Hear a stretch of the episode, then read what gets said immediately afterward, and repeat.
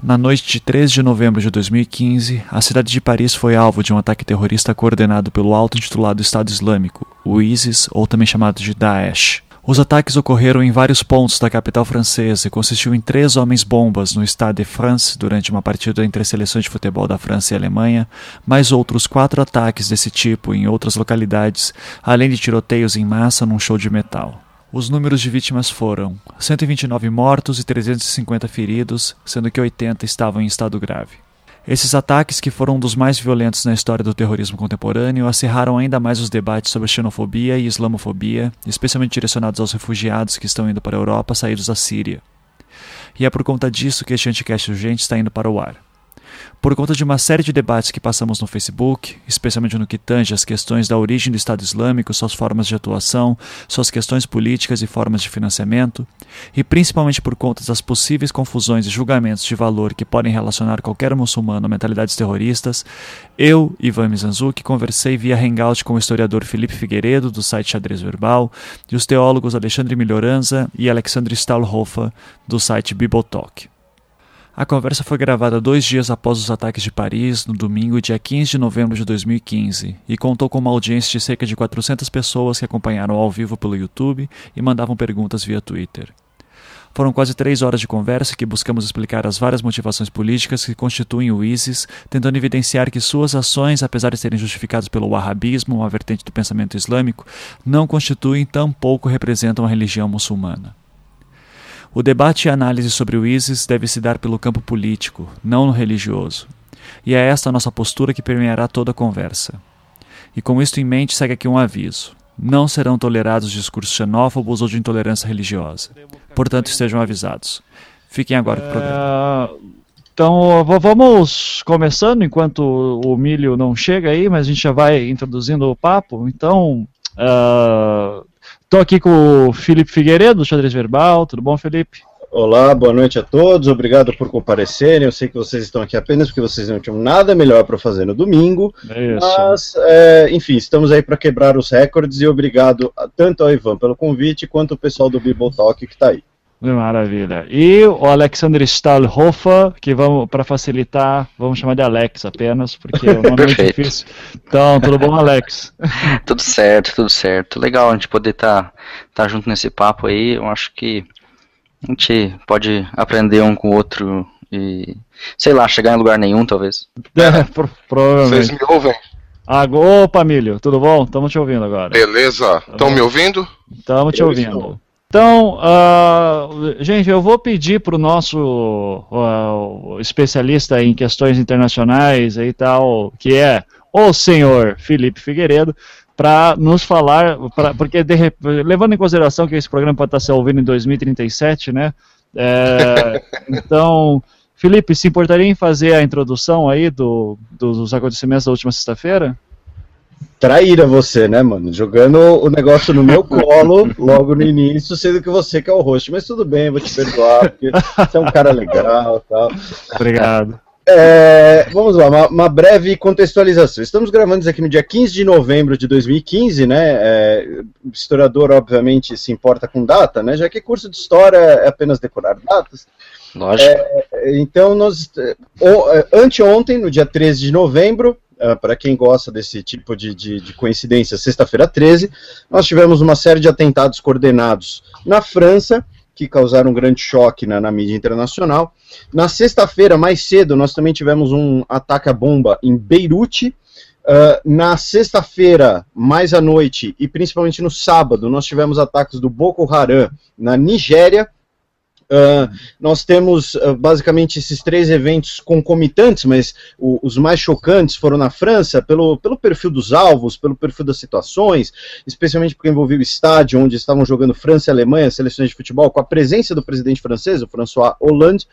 Então, é, por conta de todo esse choque, e principalmente um momento em que já há alguns meses nós nós, eu digo, tanto nós aqui, quanto a, a mídia, as pessoas, enfim, no, no, geral, a política, debatiam a questão dos refugiados que chegam na Europa, uh, debatiam a questão de, de, do amparo a essas pessoas que justamente fogem desse tipo de, de movimento, desses movimentos uh, terroristas, especialmente no caso o, o, chamado Estado Islâmico, e a gente vai discutir questões teológicas aqui, estamos com teólogos aqui para isso também.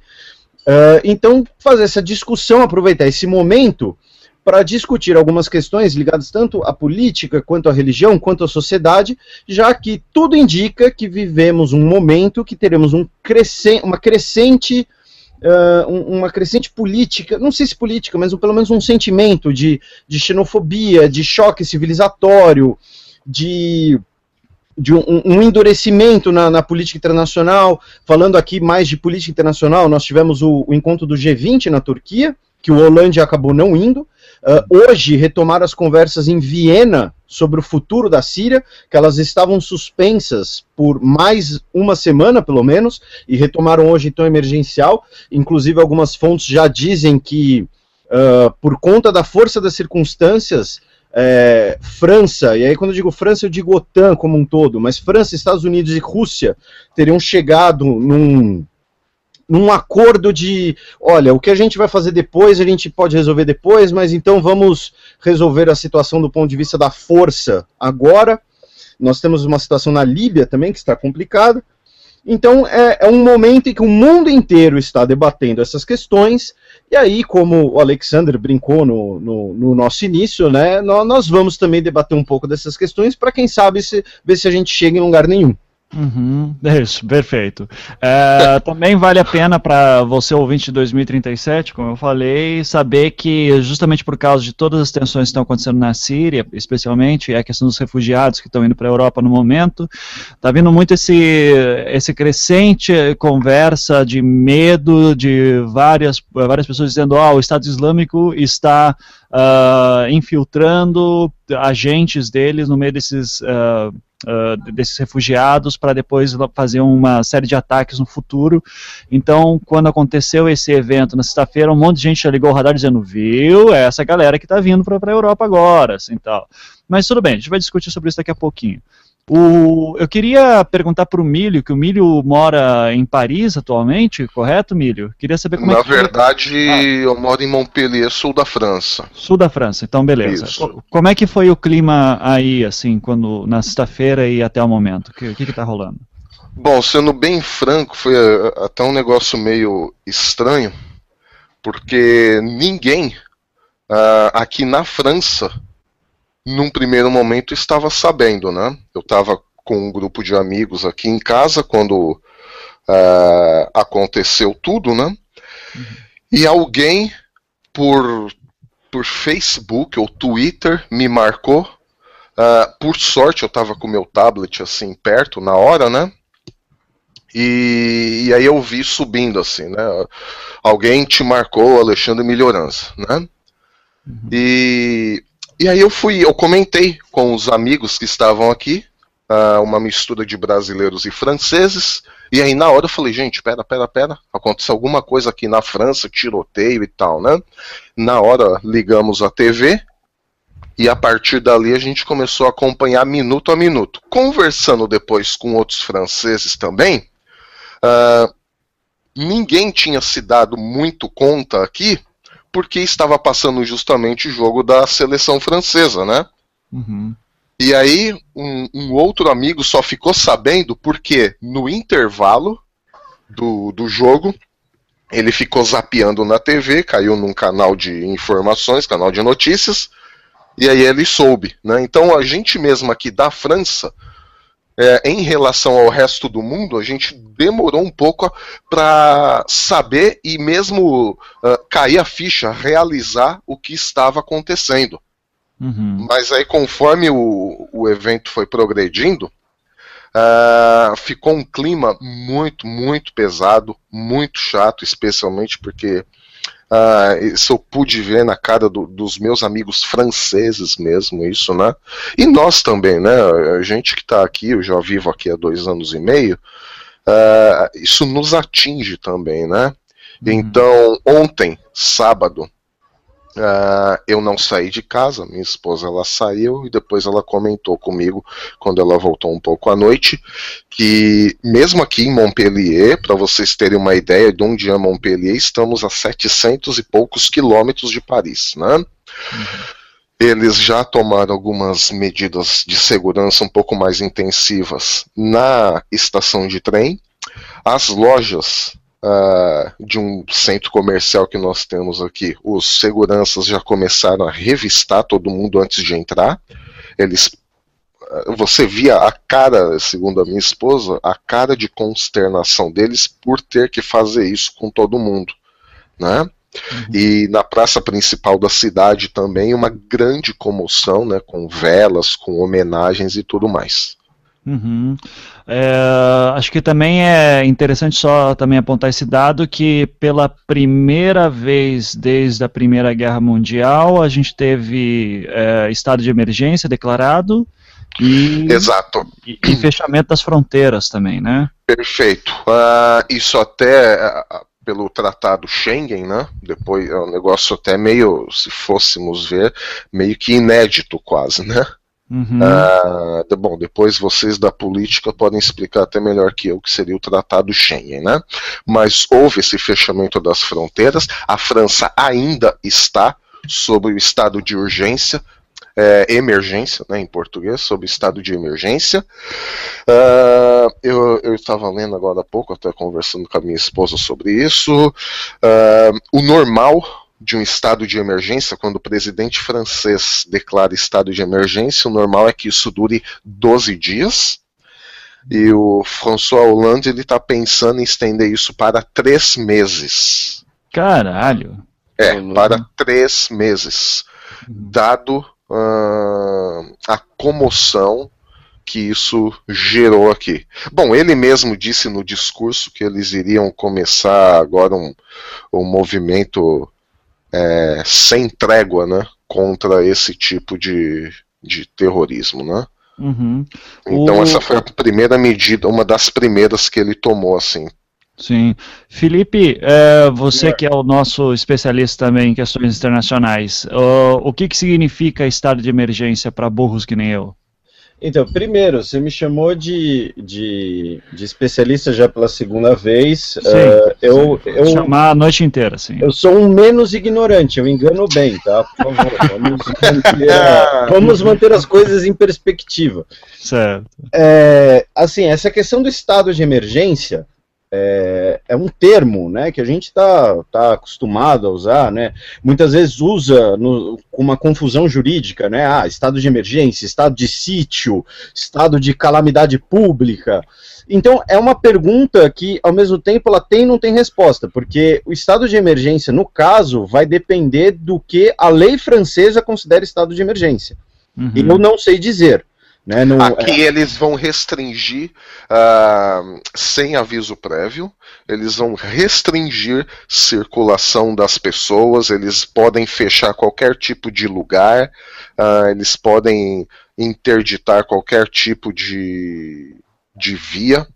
Né, uhum. Entre outras coisas, né? Ou seja, é uma restrição uh, bem, bem de severa da liberdade de ir e vir. É, então, é, é basicamente acaba a, just, o, o, costuma ser uma suspensão de uh, direitos civis, uh, algumas vezes até de direitos humanos, lembrando que direitos civis e direitos humanos são coisas diferentes, uh, em, com a justificativa do, do bem comum, né, com a justificativa de que é para o, o, bem nacional, para a segurança nacional, a segurança da, da coletividade. Agora, Essa é a, a ética deles que eles então, justificam. E, e, aí vai especificamente de cada local. E normalmente, agora, uma coisa que isso costuma ser sempre, é, isso costuma ser uma prerrogativa do executivo. Né? Em alguns casos, nós temos, como por exemplo, nós tivemos os Estados Unidos, no segundo governo Bush, nós temos esse tipo de, de, de política transformado em, em, uma lei, né? em uma política do legislativo. Que lá nós tivemos né, o, o Patriot Act, né, uhum. que você poderia, sob a justificativa de segurança nacional, né, agência de, de, segurança nacional, suspender vários direitos, como a questão da privacidade, aí a gente vai esbarrar em casos Snowden e tal. Então, Uhum. assim, basicamente, uh, um, um estado de emergência é uma suspensão de direitos civis às vezes de direitos humanos em prol do bem comum, e vai depender de cada lugar, como o, o nosso colega Milho contou o caso mais específico de lá. Uhum. Exato. E, ah, no próprio Patriot, Patriot Act, ah, o ato patriótico, para ficar mais fácil, ah, isso inclusive dava maiores poderes ao Bush para poder pra fazer certas medidas, tem que passar pelo Senado, né? Isso daí é para fazer ações mais rápidas Sim. em guerra, né? Sim. Ah, só para deixar isso claro, é, é bom para usar uns- alguns jargões que a gente vai usar mais tarde. É, eu só por uma curiosidade, antes da gente avançar, tem a gente está recebendo bastante pergunta aqui pelo Twitter, ah, e antes de avançar por elas, a gente tem que, ainda tem que estabelecer algumas coisas. Se alguém quiser já ir mandando também, é arroba anticast pelo Twitter. Eu não estou conseguindo habilitar as perguntas pelo YouTube, porque, sei lá, o Google é uma merda, tá? Mas enfim. É, mas antes da gente avançar para as perguntas, vocês podem ir mandando. É o estado de emergência no Estado Google. de ó. emergência no Google também. Inclusive o YouTube tá com a bandeira da França também, né? Então, Ah, Ah. é, exatamente. ah, isso.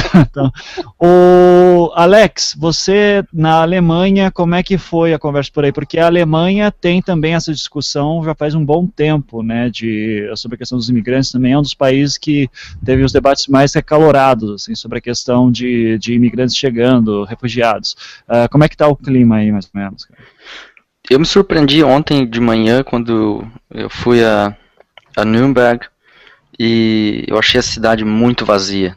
Uhum. É incomum uma cidade grande, você vai para uma rua de comércio, tá todo mundo ali, né? Mais tarde a coisa se normalizou, mas eu senti assim que parece que as pessoas estavam com um certo receio de sair de casa. Uhum. É, a mídia deu é, bastante enfoque ao assunto, né? O, o tempo todo, ainda hoje é domingo e os jornais alemães estão tratando do assunto é, em- na capa. Então a repercussão é bastante grande. E aqui na Alemanha agora se pergunta, vários jornais é, têm editoriais, o, o Frankfurt Allgemein tem um editorial é, perguntando se agora não é hora de a Alemanha se unir à França numa possível ação militar Uhum. Sim. e deixar de lado esse, essa política alemã de décadas de nós não nos metemos ativamente em guerras. É, desde a Segunda Guerra Mundial, a Alemanha não, não entrou em, na, em nenhum grande evento e- militar. e- assim. Então, o- o- no, no caso alemão, tem, tem duas coisas, é, que é, é primeiro a questão legislativa. A ONU, para a Alemanha, para operar no exterior, a lei alemã ah, estabelece um mandato das Nações Unidas, uma autorização explícita das Nações Unidas. né? A Alemanha esteve, por exemplo, ah, em, no- em várias missões de paz dos conflitos nos Balcãs, na antiga Iugoslávia.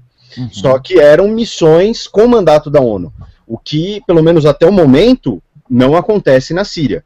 Então, essa é uma questão até da própria legislação alemã. Não, não tem como a Alemanha querer, entre aspas, entrar na briga, ah, até pelas suas próprias leis, ah, de forma unilateral. A não ser, obviamente, que decidam fazer vista grossa para as leis, o que acho muito difícil, dado o histórico alemão, ah, o, o governo Merkel ser bem comedido nesse tema.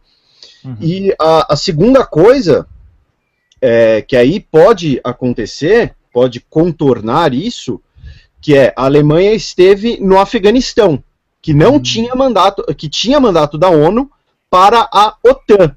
Então, caso a OTAN coletivamente decida a- agir como organização, ah, como um- uma, uma coletividade de estados, aí é outro, outra brecha, usando um termo nem um pouco acadêmico, para a Alemanha eventualmente intervir. Mas acho muito difícil assim que a Alemanha ah, opere apenas na base de um eventual convite francês ou americano.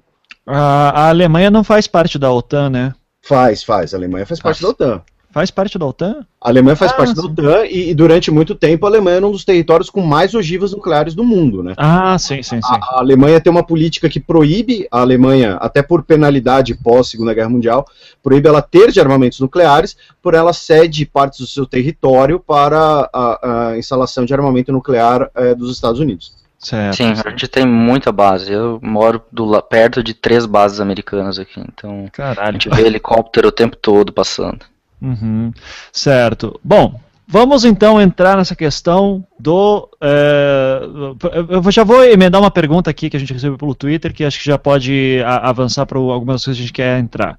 O Eduardo Lema mandou aqui, por favor, esclarece de uma vez esse negócio de quem financia e recruta o ISIS. Então, bom, o, Olha você, lá, hein? É, Chamar o tesoureiro do ISIS pra É, eu, eu, acho que a gente pode, pode citar a Arábia Saudita aqui já como. Já pode ah, avançar ah, que a Arábia Saudita vai ser o grande culpado. O culpado não, mas vai que. A Arábia culpado. Saudita é um pivô. Culpado! Culpado, pode ser culpado. o culpado. É, é o grande pivô aqui, uma coisa séria de coisa que a gente vai falar. Mas, uh, Felipe, você que dá aula, consegue explicar a, a origem do ISIS muito rápido, assim? Pra... Peraí, a origem ou, ou quem financia? Qual é a... É que é a origem que daí vai dizer quem está financiando. Cara, a, a explicação rápida que eu dou é: o ISIS é uma dissidência do Al-Qaeda por causa de uma, de uma série de merdas que os Estados Unidos fez. Ponto. Sim, é, é, é, uma é, é, uma, é uma explicação. Agora. Vamos é... falar que isso aí é clichê, não é não? Uhum.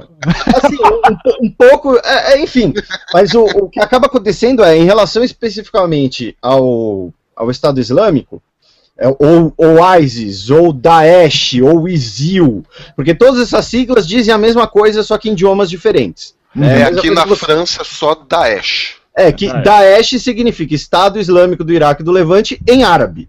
Uhum. Né? Assim como o ISIS é Estado, Estado Islâmico do Iraque do Levante em inglês, e por aí vai. Uhum. Então, é, no fundo, é a mesma coisa.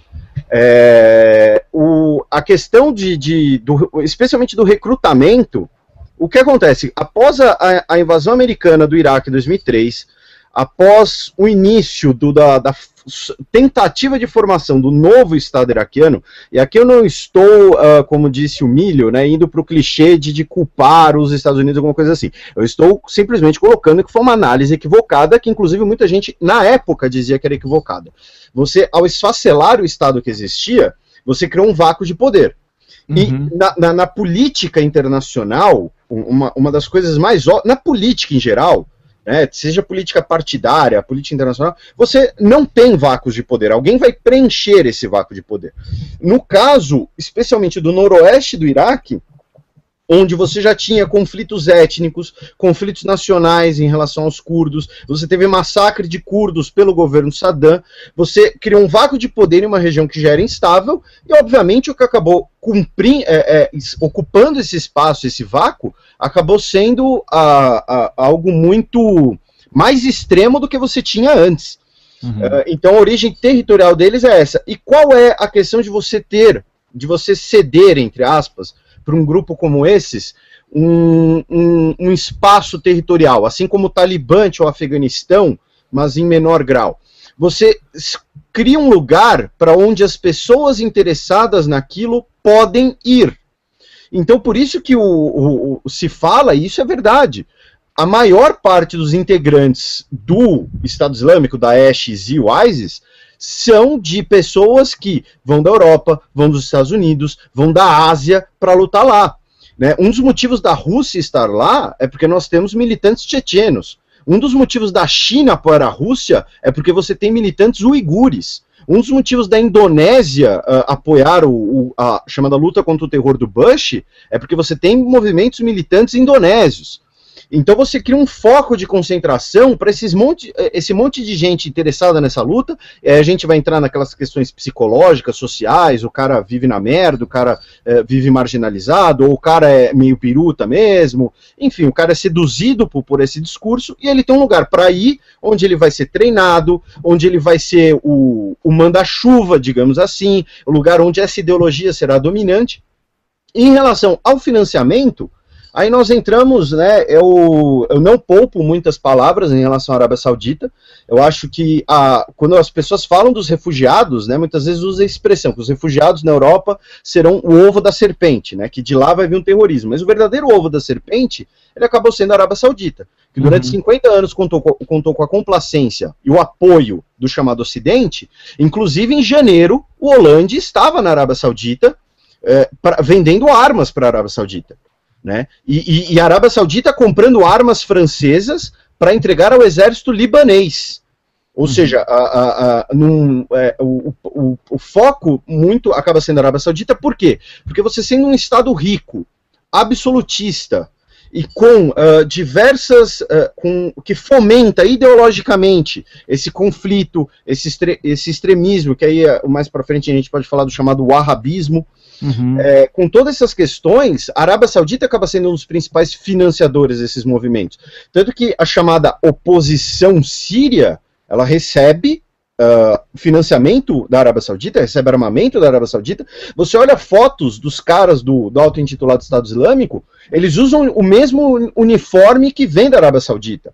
Sim. E, e um caso que ficou bem explícito, e aí tem até um documento no Wikileaks sobre isso, uh, um documento em relação a Hillary Clinton, é, a Hillary Clinton falando disso, quando você teve o, o, os, os extremistas tomando a cidade de Mossul, que fica no noroeste do Iraque, ela é um grande polo petrolífero, muita gente comentou, olha, mas assim, eles vão tomar um polo petrolífero, mas petróleo não é um negócio que você consegue vender no mercado negro por unidade, que nem você consegue uma, um, uma relíquia arqueológica. Hoje existe até suspeita de que a Arábia Saudita, entre aspas, lava o petróleo do Estado Islâmico. Uhum. Né? Então, assim, o, o a, a, pergunta do, do, do, ouvinte foi quem financia e, e, e, quem, como eles recrutam. Então, acho que, resumindo bem, a resposta é essa. Nós temos um grande financiador do extremismo. E o que acontece? Aí nós temos, por último, né? Desculpem, eu fiz história, eu sou prolixo por natureza. Não é que Pelo eu quero, amor, não é que eu quero monopolizar a palavra. Uhum. Mas, e por último, nós temos a questão de que, como cada país ali tem sua agenda, você acaba tendo uma série de interesses, uma série de conflito de interesses, que no fim acabam, inclusive, beneficiando o, o, o Estado Islâmico. Porque, por exemplo, quando você. Os Estados Unidos, há duas semanas atrás, jogaram de paraquedas na região, quando eles estavam para encerrar suas operações, que depois retomaram, 50 toneladas de munição. Essa munição era direcionada aos chamados grupos, que, que os Estados Unidos chamam de grupos moderados. Porém, vários desses grupos desertam para o Estado Islâmico, vários desses grupos são absorvidos, ou então os caras vão lá e capturam essa munição, capturam esse armamento. Então, assim, é, você tem essa questão também de essa confluência de interesses que, que possibilita essa, esse grande, esse grupo extremista que no fundo tem, um, tem pelo menos um grande responsável, e aí depois a gente vai entrar na questão teológica, né, especialmente a disputa sectária entre sunitas e xiitas, que é a monarquia absolutista sunita da Arábia Saudita. Isso, e que pra, só para quem está ouvindo ter uma noção de como é complicado isso, e essa é a grande dificuldade de entender, e que é o que depois reforça para eu dizer que é, relacionar ataques terroristas a, e reduzir eles apenas à questão do Islã é de uma bobagem absurda, uh, porque se, se você simplesmente perceber que início do ano, se eu não me engano, o Roland estava vendendo armamento para a Arábia Saudita, armamento depois que vai para o ISIS, é, sabe, já é de uma complacência absurda com os terroristas. Então é tudo muito midiático de dizer, nossa, a gente não aceita isso que está acontecendo. O Obama falando isso, isso é um ataque contra a humanidade. Legal pra caramba, Obama. Só que, só que daí fica ali passando a mão na cabeça da Arábia Saudita ainda. A Arábia Saudita, cujas famílias monárquicas que são as que são os principais financiadores do Estado Islâmico.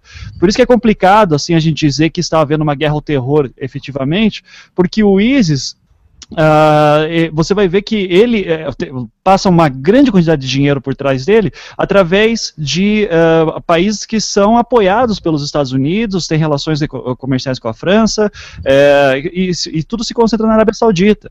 Então, se, por que, que eles não atacam? Por causa do petróleo. Porque, eh, se, daí vem a minha pergunta já, Felipe: se, seria possível Uh, o primeiro passo, digamos assim, se os Estados Unidos estivesse falando sério França estivesse falando sério, seria cortamos relações com a Arábia Saudita? Ou isso é teoria da conspiração? Tem algum, o, governo já se pronunciou em relação a isso? Olha, é, assim, em, em um mundo, entre aspas, ideal, seria isso que aconteceria. Só que o que acontece? Como a Arábia Saudita ela nunca tem também um envolvimento direto, ela só foi ter um envolvimento direto agora no conflito do Iêmen, que foi uma guerra civil entre sunitas e xiitas, xiitas apoiados pelo Irã, sunitas apoiados pela Arábia Saudita. São as duas potências regionais que disputam tanto a hegemonia geopolítica quanto uma hegemonia de, de, legítimo representante do Islã, por assim dizer. Ou então, melhor dizendo, de legítimo representante do mundo islâmico. Uh, mas essa questão de rompimento de laços com a Arábia Saudita é, é, é, é, um assunto muito complicado. Primeiro, porque, como eu disse, a Arábia Saudita ela dificilmente tem um envolvimento direto. Segundo, uh, a questão de, de você ter laços econômicos fortes, de você ter laços políticos às vezes fortes. Algumas teorias né, colocam, inclusive, que a, a, família Bush, a família Saudi, são muito próximas. Eu não sei o quanto disso é teoria da conspiração ou não, então já, já fica aqui esse, esse alerta para quem estiver nos ouvindo não, não levar isso ao pé da letra. Mas você tem uma, uma ligação política muito forte e, principalmente, como são países que consomem, por assim dizer, o modo de vida ocidental, né? Você coloca GP da Fórmula 1 no Bahrein, você faz aquelas coisas é, luxuosas em Dubai e por aí vai. Você acaba criando uma imagem de, de que são amigos do Ocidente. Quando muitas vezes é uma imagem que não, não passa da página 2. É, inclusive, tem gente que defende isso. Né? Boa parte da. A, e aí falando politicamente, a política externa republicana nos Estados Unidos, e tem colunistas, jornalistas que defendem isso, é Arábia Saudita é o único lugar estável do Oriente Médio. Então temos que ser amigos desses caras. Uhum. Porém, eles não são. Uh, uh, não, não, não é um. Não é uma estabilidade que irradia, digamos assim, por uma série de motivos. Então, isso que você falou, eu acho muito, muito, muito improvável. E, e finalmente, da questão, a principal questão que você falou, que é do petróleo. Né? Você pode até ter países que não têm laços muito fortes com a Arábia Saudita, uh, como a Rússia, mas porque a Rússia também está sentada em petróleo. Né? Uhum. Enquanto depender dessa, dessa fonte de energia, desse combustível, é muito difícil a gente fazer alguma coisa, o, o chamado Ocidente fazer alguma coisa.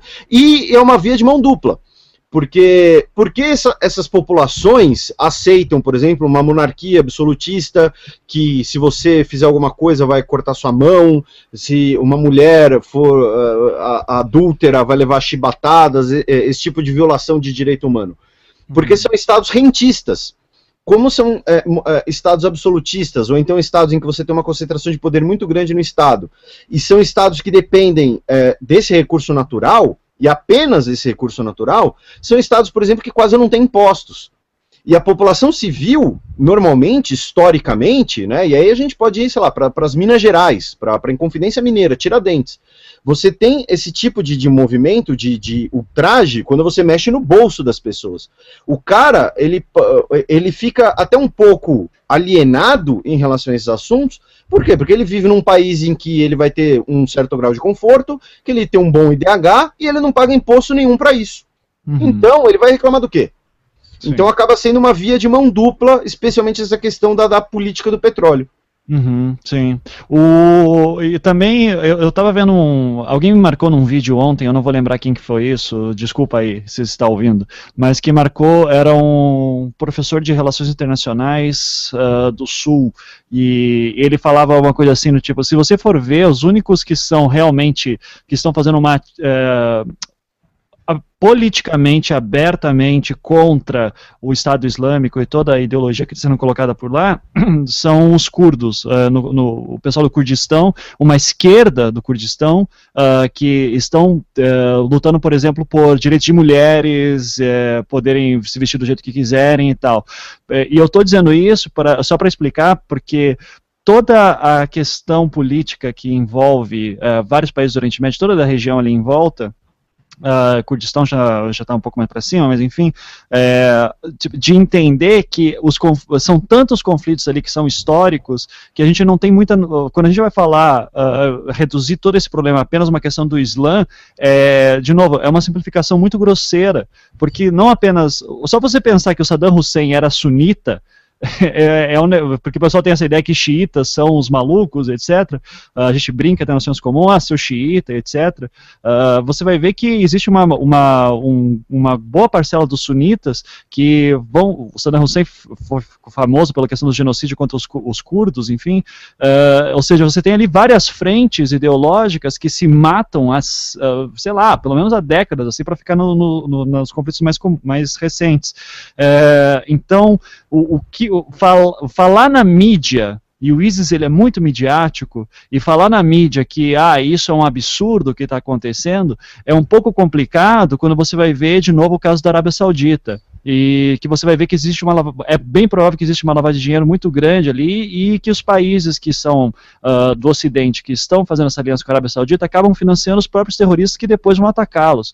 É, e que daí você vai ver lá dentro mesmo dessa região você vai ver grupos lá étnicos que estão contra muitas coisas do, do, do Estado Islâmico uh, e que não tem tanta voz não tem tanta presença midiática assim é, e, e, que se torna daí uma verdadeira salada aí a gente entender tudo. E, cara, eu estou começando a entrar nesse assunto de estudar mais a sério. E, porra, é caderninho de anotação do lado o tempo inteiro para conseguir decorar os nomes. Porque é, é eu estava lendo um quadrinho, só, só para dar um exemplo, eu estava lendo um quadrinho esses dias. É, deixa eu até ver o nome aqui só para o pessoal quiser saber se chama O Jogo das Andorinhas, é, de, uma, de uma autora chamada Zeina Abiradesh, uh, que ela fala da Guerra Civil Libanesa. E daí ela abre já o quadrinho mostrando o mapa do Líbano, a fronteira do Líbano com a Síria, e mostra ali que em Beirute você tem uma fronteira, por exemplo, de Beirute Ocidental, Beirute Oriental, uh, isso na década de 80, que ela estava falando da guerra civil que estava acontecendo no, no, período. Ou seja, uh, o, o, é, esses povos que estão separados aí para toda uma questão, a separação entre Líbia e Síria também é outra questão, separação do, do Kurdistão com o Iraque, é, todas as fronteiras, às vezes imaginárias, às vezes certas, enfim, é, são tão difíceis da gente colocar tudo isso numa equação que daí, repito, reduzir isso à questão do Islã é muito, é, é, é querer forçar muito a barra e não querer entender o que está rolando por lá há muito tempo. É, vezes também tem o. Não, e às vezes também isso remonta até o, o começo do século XX, por uhum. causa ah, da questão toda ali do, do esfacelamento do Império Otomano, né? Uhum. Que a França também foi um dos, dos países ah, responsáveis por isso, para fazer lá o, compartilhamento do, do, que tinha sobrado e tudo mais, né? então tem essa né? rixa histórica uh, do, do povo árabe em geral contra a França também. Uhum. Às vezes até mais que contra os Estados Unidos. Uhum. Então você vê, tem coisa aí já desde o começo do século XX. Sim. Reduzir só uma questão de um grupo, uma religião, é, é, é simplificar bastante a coisa realmente. É, em relação a esse tema, é, primeiro, o, Alexander, você quer falar alguma coisa? Você está meio quieto, eu não quero, de novo, monopolizar a palavra. É, e eu só quero é- também falar pro Felipe que se eu falar alguma merda, pelo amor de Deus, me corrija, Felipe, tá? Não fique mudo, não. Mas fala, fala, fala aí, Alex. Não, sobre esse assunto das perspectivas históricas em, em, si, eu não, eu estou começando também a estudar, assim como o Ivan, lendo um autor sobre de história dos povos árabes, ainda para conhecer um pouco melhor o assunto.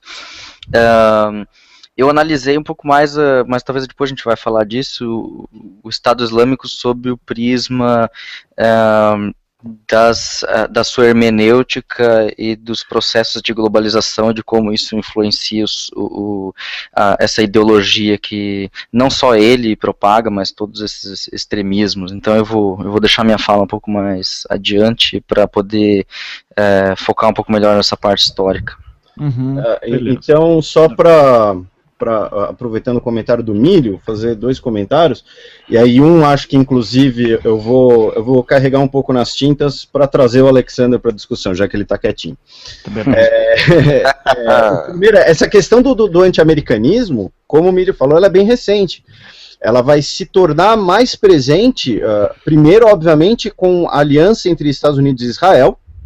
Ela vai se agravar um pouco com a, a, intervenção dos Estados Unidos, a, a tentativa de, de, conserto geopolítico, e aqui é uma questão de interesses, tá? É, deixar bem claro que eu não estou falando aqui, eu não estou julgando ou demonizando, é apenas uma questão de política, especialmente no contexto da Guerra Fria. Quando os Estados Unidos tenta Uh, primeiro, a, a, primeiro, ele apoia Israel, que luta contra os Estados Árabes. E segundo, ele tenta uh, barrar, tenta isolar a Revolução Islâmica Iraniana em 79. Porém, o, o momento que o anti-americanismo vai explodir é com a Guerra do Golfo, em 91. Por quê? uh, porque com a Arábia Saudita pedindo ajuda da ONU para repelir a invasão iraquiana do Kuwait e as forças da ONU se baseando na Arábia Saudita, muitos dos movimentos uh, religiosos, e ainda não eram tão extremistas assim, e aqui é o contexto em que surge o, o Osama Bin Laden vai passar a ser um anti-americano nesse contexto, é você ter tropas americanas, tropas ocidentais, infiéis, enfim, uh, todas essas, essas uh, caricaturas em solo sagrado muçulmano, né? Porque a Arábia Saudita é o estado guardião das cidades sagradas. Então, é nesse momento que o anti-americanismo uh, vai explodir. Né? Ele tem essa origem com a aliança com Israel, depois a questão da Revolução Islâmica no Irã, em 79, e finalmente a Guerra do Golfo em 91. Então, o anti-americanismo, por mais que seja muito exacerbado hoje, e, e isso em boa parte graças ao Osama, é, lá nos atentados às embaixadas americanas, em 99 ainda, e depois o World Trade Center, vai ser por conta disso. Né? Então, como o Milho falou, a questão do, do, dos antigos, a questão da, das antigas metrópoles europeias, ela é muito mais forte. Né? A França tem uma grande população descendente de árabes, descendente de povos do Maghreb, é uma grande população muçulmana, tanto que boa parte dos, do, por exemplo, no caso do Charlie Hebdo, os caras que cometeram os atentados, eles eram nacionais franceses. Eles foram para a Síria, para o Iêmen, desculpem, receberam treinamento, armamento e voltaram para a França. Mesmo nesse caso agora. É, os é, suspeitos são franceses e belgas. Três, exato, nascidos aqui. Então, é, tanto que a Merkel, recentemente, ela falou mais do que uh, pensar se, se os refugiados vão corromper a Europa, nós temos que refletir por que a Europa está perdendo esses jovens. E a segunda questão, é, como o Milho lembrou do, do, do Estado otomano, do, do, Império Turco Otomano, é um assunto muito pouco debatido, até por falta de, de, de, boas fontes. Eu pretendo, fazendo um pequeno alto jabá aqui, pretendo fazer um vídeo grande sobre isso no canal de Xadrez Herbal no YouTube, que é a, o Império Turco Otomano, o problema do, do do, do, chamado extremismo islâmico, e para ficar uma caracterização maior aqui, do, o problema do Islã confundir mais política e religião do que o Ocidente está no Império Turco Otomano. Pois o Império Turco Otomano, por exemplo, quando os, quando os malucos falam que querem restaurar o califado, o califa era o sultão turco otomano. Você tinha, um, você tinha um governo civil que era o, o grão-vizir, porém você tinha o, uma fusão de poder político e poder religioso. Inclusive, as leis penais em cada região dependiam da religião local. Então, por exemplo, as leis uh, implementadas em algumas regiões da Grécia, dominada pela, pela, pelo Império Turco Otomano, eram leis baseadas no, no, na Bíblia e nos textos da Igreja Cristã Ortodoxa. Uh, em outras regiões você tinha implementação, por exemplo, da Sharia como lei penal, já que você tinha um, uma, essa confusão entre poder político e poder religioso, entre poder terreno e poder, uh, enfim, uh, teológico, sei lá, o, termo. Celestial. É, como eu disse, eu estou carregando nas tintas justamente para o Alexander entrar na confusão. Mas, é, então, parte da, da, da, do problema que isso acontece lá hoje é por conta disso. Em contraste né? E aí é um argumento que a gente vê, inclusive, em muitos conservadores no Brasil, não só no Brasil, mas no mundo inteiro, né? que falam que o Islã quer destruir a civilização ocidental, e a civilização ocidental é formada em um tripé. Né? Esse tripé seria a, a, filosofia grega clássica, o direito romano e a, a, a moral, a ética moral judaico-cristã. Né? E, e, vocês certamente já ouviram esse argumento. Uhum, então, é, ou, ou, seja, enquanto no Ocidente você nunca teve um, esse monopólio da religião, e, e mesmo e por conta dessa falta de monopólio, a religião passou por diversos processos cíclicos e diversas intervenções uh, de outros atores em conflitos. Então, por exemplo, você, o, o, Estado laico surge como uma forma do Estado intervir no conflito religioso entre católicos e protestantes ali no século XVII. Né? Não, não foi uma puta ideia do Montesquieu, ele apenas olhou o que estava acontecendo ao redor dele.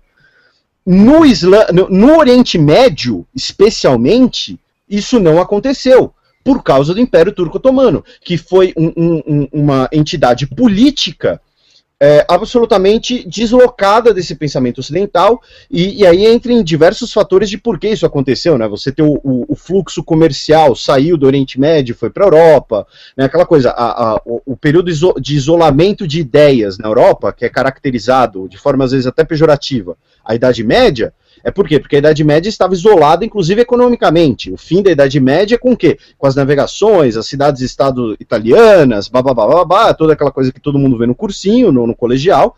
E nesse momento, o Oriente Médio ficou isolado comercialmente, ele passou a se isolar, a se fechar. E quando você fecha o comércio, você também fecha para as novas ideias, e por consequência você fica com aquelas velhas instituições que foram substituídas com uma ruptura por ideias completamente diferentes do que você tinha lá com o, o, o, chamado neocolonialismo, que vai acabar com a Segunda Guerra Mundial. Resumindo a gente tá bem. falando aí de séculos, não é? Exatamente. Eu, tô, eu, é, é, né, eu tentei resumir em cinco minutos de, de, de uma fala uh, cerca de quatro séculos, cinco séculos de história. E, e eu, como eu disse, espero que o Alexander tenha se sentido provocado para entrar na discussão. Quero mesmo. Quero mesmo. Até eu quero voltar um pouco mais atrás do que o Império Turco-Otomano.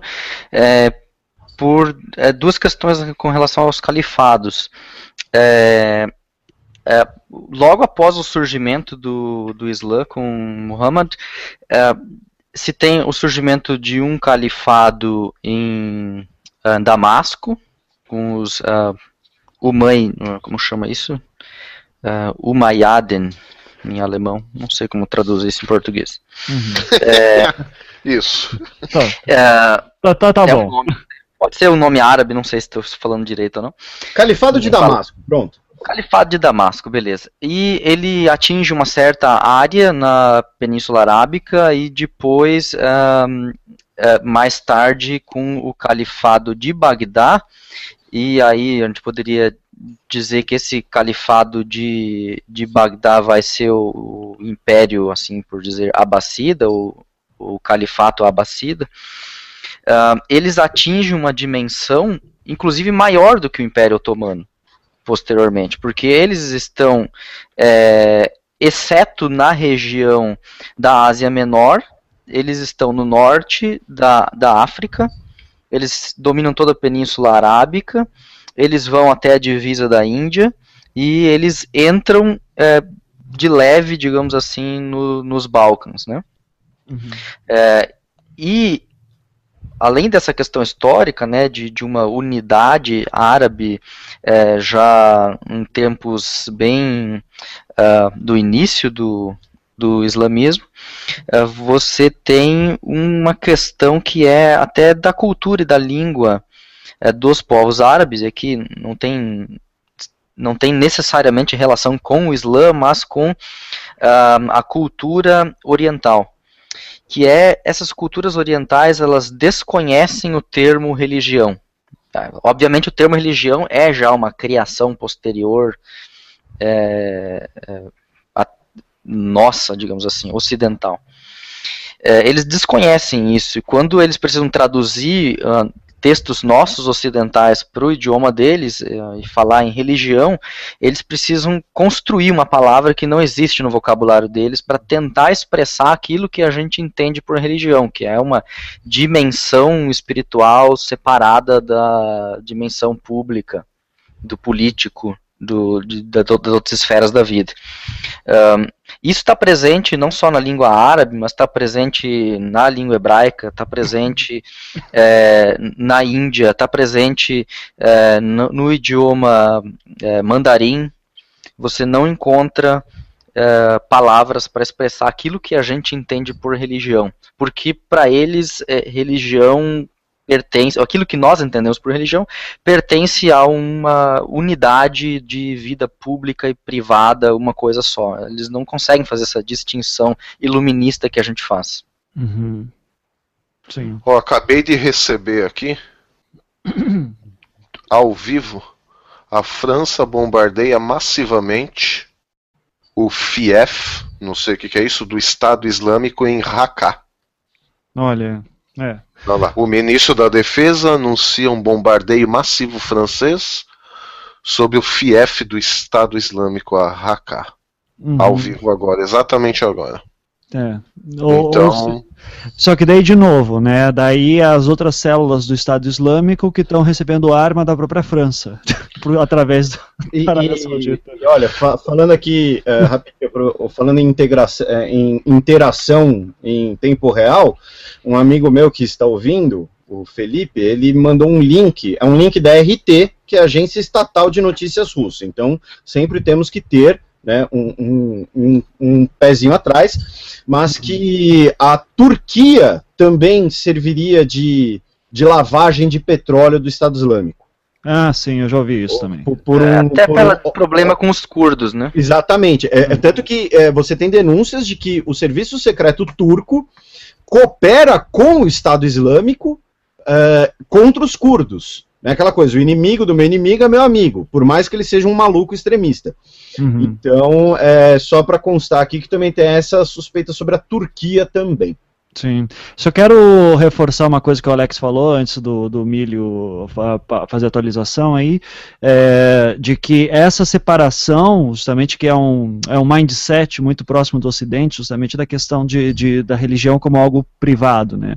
Uh, lembrando que daí isso já é uma construção moderna uh, da separação do, do fórum público-privado. Ah, Enquanto Sim. que, se você for ver na Idade Média, uma das primeiras coisas que a gente aprende quando vai estudar a Idade Média é justamente entender que, olha, gente, você não pode separar a religião da, da política aqui. Assim, é, você tem que entender o, que o estado mental daquelas pessoas que vão entrar nas cruzadas, por exemplo, é que a promessa de entrar no céu garantida é, é um, é um ganho muito grande. Né? Você, é, você não vai mais depender apenas da graça de Deus agora. Através do teu esforço, você pode ir para o céu direto, só você ir lutar na Guerra Santa. Uh, então, entender isso é muito difícil hoje para alguém que está no século XXI e que entender, principalmente, que esses povos não passaram por esse processo Uh, claro, a gente está generalizando aqui, mas estamos falando principalmente dessa galera uh, mais extremista. Uh, a gente tem até uma implicação na própria língua, né? Na, na, linguagem da questão de tem que criar uma palavra que vai fazer a distinção. e o Ocidente, daí, com o, o seu o, o, padrão de como se trata com política, acaba estranhando a maneira como é feito no, no, no Oriente, e isso acaba criando tensões, principalmente porque o, o ponto de vista ocidental, o que, que vai ser? Esses caras são loucos esses caras não conseguem entender que isso é uma coisa privada, que eles têm que existir entre si, e a gente a, apenas relaciona tudo isso assim como um bando de extremista, que de fato são, a gente não pode aqui de forma alguma diminuir o, o ato deles, assim, só que também tem que entender que isso é um processo histórico que o Ocidente já passou, Uh, e que o, o, Oriente não está passando. E outra coisa, né?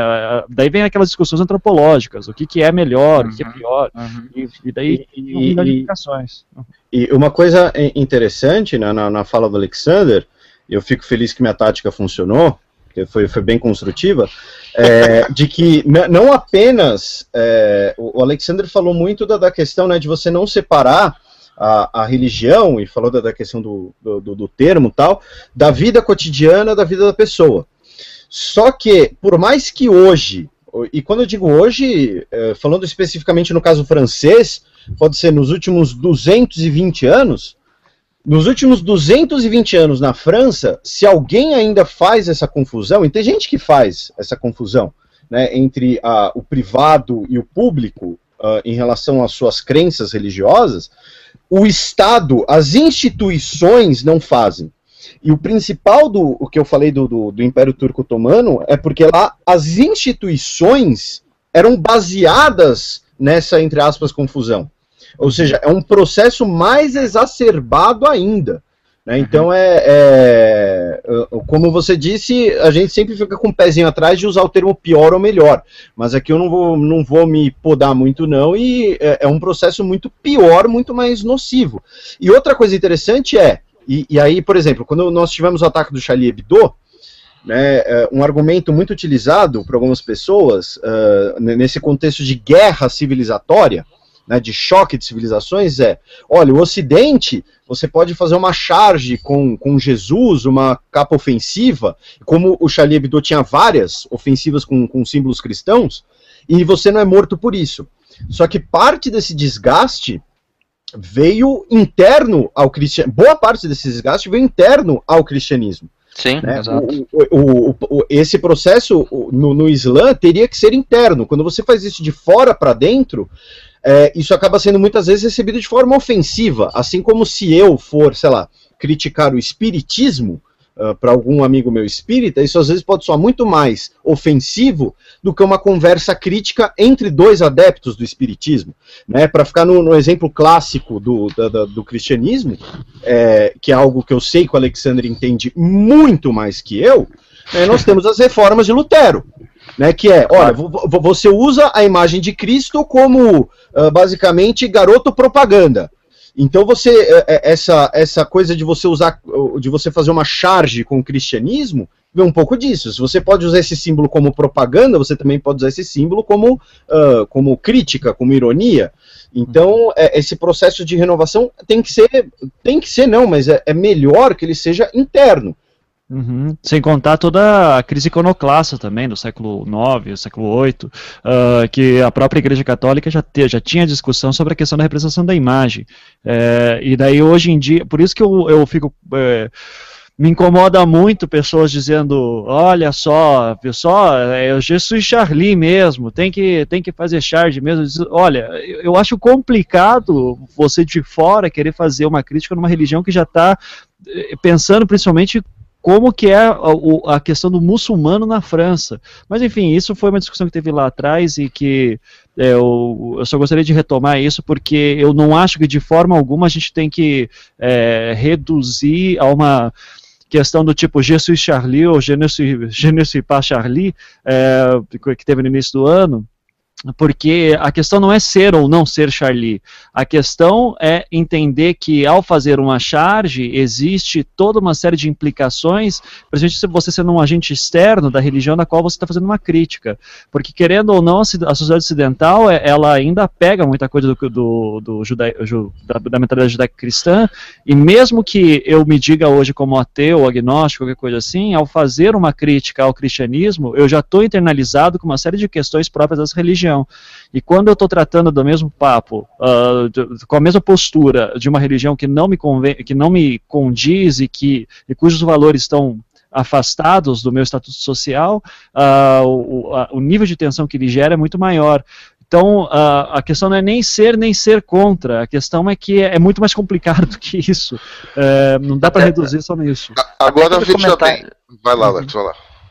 Até quero comentar essa questão por causa de uma crítica que também é interna ao Islã.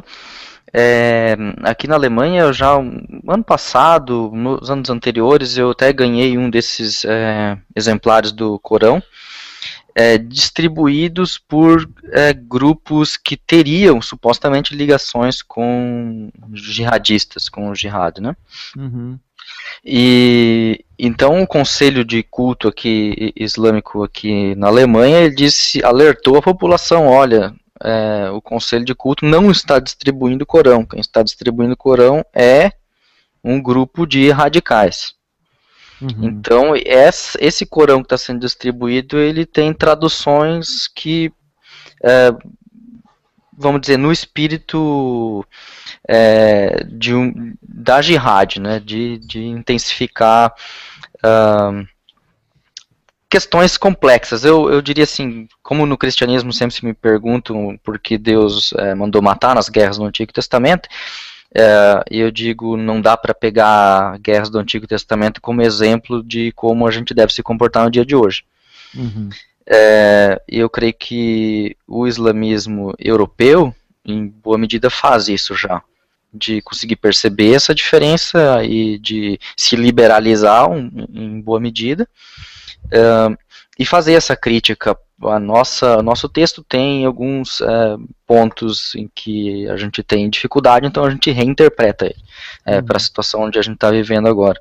Mas existe sempre essa, essa tendência a um purismo é, não, é o texto pelo texto, a letra pela letra, e esses grupos é, é, os grupos que vão radicalizar. E por isso eu digo que existe também um problema hermenêutico por trás disso tudo, que é o de sempre dizer a minha é, a forma com que eu interpreto o texto essa é a certa do outro é a errada e a gente é, e esse tipo de discurso ele só cai diante da crítica interna Uhum. É, e por isso eu digo assim, eu acho que é importante que o, o islamismo conheça a crítica. Eu acho que ele já conheceu muito a crítica na Idade Média.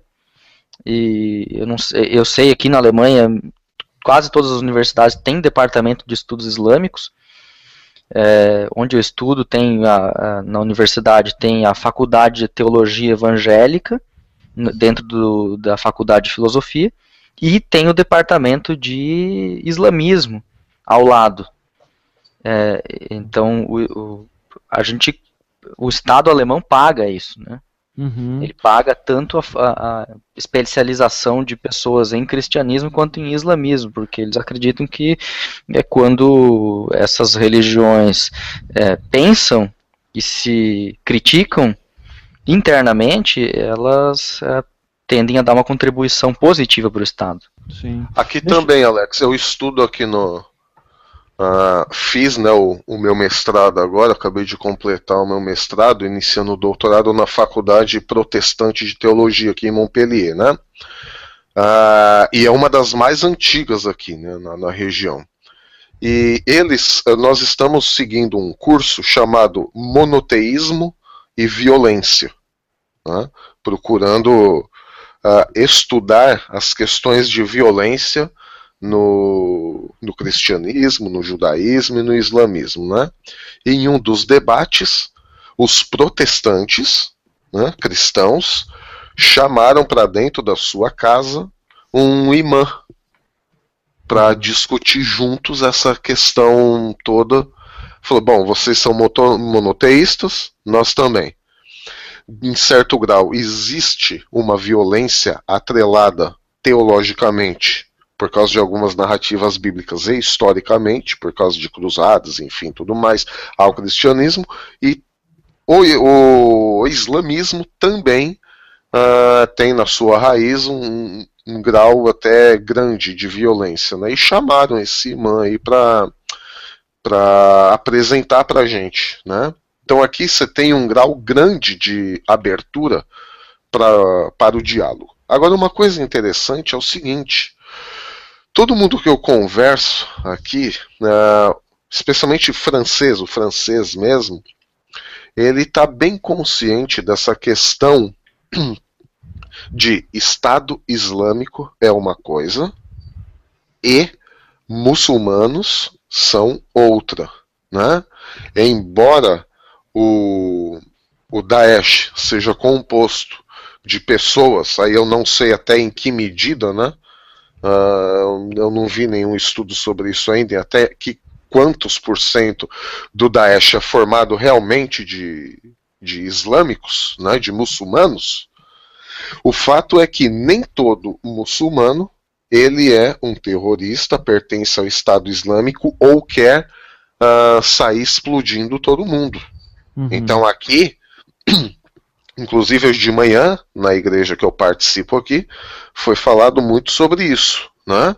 Embora uh, nós temos sido atacados uh, pelo Daesh e tudo mais, que assumiu a autoria dos atentados, nós não podemos confundir uh, que todos os muçulmanos são terroristas. Né? Uhum. Ou pertencem ao Estado Islâmico, ou são infiltrados, ou isso ou aquilo, mesmo porque uh, uma parte, uma boa parte dos, dos terroristas que participaram desse atentado são nascidos aqui, na Europa, França e Bélgica, quer dizer, então não tem uh, ninguém infiltrado, né? Então, o pessoal aqui, uh, as igrejas, no meu caso, a Igreja Batista, a gente tem trabalhado muito essa questão uh, de distinguir, de diferenciar uma coisa da outra. É, eu vi, uh, eu já vi muita gente me falando que estuda o Estado Islâmico mais a fundo, uh, inclusive de questão de relatos de uh, pessoas que saíram do Estado Islâmico, que foram presas, etc., falando inclusive que quando você vai botar a prova, o, você tem os grandes líderes que dominam até o conceito do Islã, mas dentro de uma linha específica que a gente já vai conversar sobre ela, uh, e que daí eles, é, mas que o cara que está indo lá explodir bomba, etc., esse cara que são os responsáveis pelos atentados, o conhecimento deles do próprio Corão é muito, muito pouco. Uh, o que daí reforça o negócio de, da discussão de que essa é uma discussão muito mais política de, de questão de manobra de massa uh, e de líderes que sejam carismáticos e que tenham uma discussão uh, motivacional para algum, algum desses para uma das pessoas do que necessariamente uma questão teológica. E eu queria daí fazer uma digressão aqui porque eu quero jogar uma pergunta para o Felipe. Uh, que é, é o seguinte. Ivan, Ivan ah, antes, pode... da antes da pergunta, eu posso, com, com o perdão do, do, do termo aos nossos teólogos, eu posso advogar pro diabo aqui? Por favor, manda ver. é, é, não, é, é, que assim, é que tudo que o Milho falou, tudo que você falou é, exa é, é exatamente muito parecido com, com, a maneira que eu penso, com a maneira que eu exponho, de que o problema, no, especialmente no Oriente Médio, ele não é religioso, ele é derivado de um processo histórico barra político. Né? Para mim, o, é, e aí é uma, um pensamento particular, né, que eu já expus aqui, né, para mim o Império Turco-Otomano ele é mais decisivo nisso tudo do que o que está escrito ou deixa de estar tá escrito no Corão. Sim. Mas é, o Milho contou essa, essa história de, de, de, de, diálogo interreligioso, um diálogo ecumênico, né, que ele teve lá, lá na França, é, ou aí na França, né, já que ele está lá, é, e eu queria contar uma história que contrasta com isso, né? Queria inclusive mandar um abraço pro, pro Sidney, que mora no Reino Unido. Ele sempre ele sempre comenta minhas coisas tal, e ele, ele me provoca dizendo que eu sou um defensor do Islã, né, que eu, eu nego a natureza violenta do Islã tal. E, e eu tenho uma história que, assim, há alguns meses atrás, uns seis meses atrás, eu ia participar de um debate promovido por uma instituição pública aqui em São Paulo, é, sobre a guerra civil na Síria. Iam uhum. participar eu, um professor de Relações Internacionais da GV, e chamaram um clérigo islâmico, uhum. uh, aqui de São Paulo. Tá? Não, não, é, é, enfim, tem a maior mesquita de São Paulo, tá? mas enfim, não, não é o caso, mais nomes e tal. Faltando uma semana para o evento, o clérigo, e na verdade o seu assessor tal, cancelou a, a, a, a apresentação porque disse que por uma questão de protagonismo, apenas islâmicos poderiam discutir criticamente o Estado Islâmico. Uhum. Então, assim, isso serve tanto para o que a gente estava falando antes com o Alexander, né, sobre uma crítica interna, mas também serve pra, como um exemplo negativo até, né, de que nem sempre esse diálogo ecumênico, esse diálogo, diálogo interreligioso acontece, que né, existem sim, às vezes, posições mais intransigentes, e que nem por isso eu vou generalizar, né, achando que todo mundo é assim. Assim, não é porque esse clérigo foi um babaca comigo que todo clérigo vai ser babaca. Ou que vai, para pegar um exemplo bem polêmico e bem caricato, né? Porque a gente teve um outro caso que todo padre é pedófilo, esse tipo de coisa. Né? Inclusive, uhum. eu tenho um tio padre, né? então é, serve até de defesa familiar. Mas, é, então, assim, só uma, uma pequena advogada pro diabo contando uma, uma, historinha contrária à história que o, que o Milho partilhou com a gente. Sim, sim. É, uh, sem dúvida, o, diálogo é, às vezes é, é, difícil do outro lado, inclusive, mas eu quero, eu quero fazer uma digressão aqui um pouco longa para daí poder cair num ponto específico, que é o seguinte: é, com todas as mazelas que tem a questão da Igreja Católica da, da Idade Média, é, o, uma coisa que eu vejo uma diferença grande, eu queria a opinião de vocês sobre isso, é que a gente está falando muito sobre essa necessidade de, deve, às vezes, como é importante ter um certo centro organizador, eh, onde as discussões, pelo menos se elas não vão ser internas a ela, que pelo menos serão direcionadas a ela. Uh, então, a Igreja Católica, sendo essa instituição que foi o símbolo do cristianismo por muito tempo na Idade Média, uh, durante toda a Idade Média, né, então, o fim da, a questão de, de, dos movimentos protestantes justamente uma das coisas que marca o fim da Idade Média, uh, você tem sempre um alvo e as discussões são colocadas ali dentro ou em direção a ela. E no Islã, o que a gente percebe é justamente que é um fenômeno tão uh, disperso, assim, que tem tantas linhas para ser seguidas, dentro dos próprios sunitas e xiitas vão ter outras vertentes, é, e que acabam virando vários. Uh, vários setores, assim, que acaba deixando isso tudo cada vez mais difícil para dizer para quem que eu estou falando e para quem que eu estou falando. Fica difícil organizar esse discurso de, pra, até para dizer o que, que é um muçulmano. Uh, e nesse ponto, dando um salto aqui agora, eu já ouvi muita gente dizendo que, é, a, questão do Iraque, que daí vai ser um ponto-chave para o próprio surgimento do Estado Islâmico, depois das invasões no, dos Estados Unidos, depois da invasão americana em 2003, uh, ah, de dizerem que foi uma má ideia, talvez tenha sido uma má ideia uh, prender e executar o Saddam Hussein, porque, querendo ou não, ele era um mal necessário porque era um cara que organizava as coisas, e se o Saddam Hussein tivesse vivo ainda, o Estado Islâmico não teria, não, é, não teria uh, no mínimo, ganhado essa força toda que ganhou. Uh, porque era um cara que, dada todas as tensões, entendia bem o, o meio uh, e sabia controlar com mão de ferro todas as forças insurgentes. Felipe, queria sua opinião sobre isso. Porra, por que você não me pergunta sobre o sentido da vida, vida após a morte? Mas, é, olha, é uma pergunta complicadíssima, porque assim, eu, assim, né, quando a gente coloca em termos como bem ou mal, né, você falou, ele é um mal necessário, uh, isso às vezes, muitas vezes, deixa de ser política, né, porque ele é um bem ou mal para quem? É um bem ou mal em relação a quem, em relação a onde, em relação ao que. Uhum. Então, assim, uh, mas antes, para não parecer que eu tô aqui relativizando alguma coisa, eu quero deixar bem claro: Saddam Hussein foi um dos maiores filhos da puta da segunda metade do século XX. Sim. Né, uh, ele e, na, na, minha modesta opinião, assim, ele e, uh, falando, né, figuras mais recentes, ele e o Pinochet brigam feio ali pelo primeiro lugar.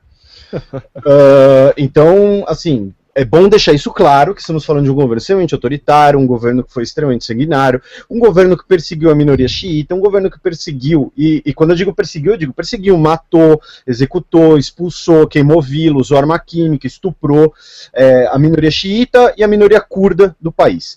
Tentou invadir o Kuwait por uma questão até de dívida externa, porque passaram a, a, a perna no, no Saddam, né, porque o, o, o Saddam lutou contra o Irã, comprando armamento dos Estados Unidos usando dinheiro saudita.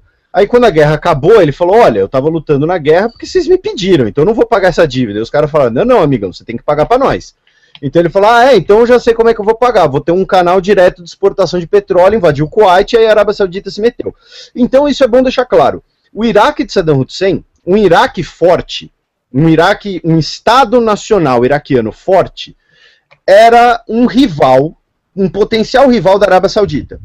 Então, o Iraque rodou, porque, né, usando um termo não acadêmico, né, mas o Iraque rodou porque nós tínhamos três potências regionais: Irã, Iraque e Arábia Saudita. O Irã, o, o Irã e Iraque entraram em guerra e o, os três disputavam e os dois restantes ainda disputam uma maior influência na região, quem é o, a principal potência árabe da região, especialmente após o declínio do, do pan-arabismo uh, do Nasser e depois do pai do Assad também, uh, enfim, um pouco antes, quando Síria e Egito uh, foram por um tempo uma federação. Então, assim, esses três países disputam. Então, um Estado iraquiano forte era uma ameaça, um rival à Arábia Saudita. Então, em algum momento, nós teríamos uma tensão entre os dois países, ou teríamos uma situação que um país iria tentar se aproveitar contra o outro. Que, de certo modo, foi o que aconteceu em relação ao Saddam. Então, o, a queda do Saddam foi também consequência de uma geopolítica interna no Oriente Médio.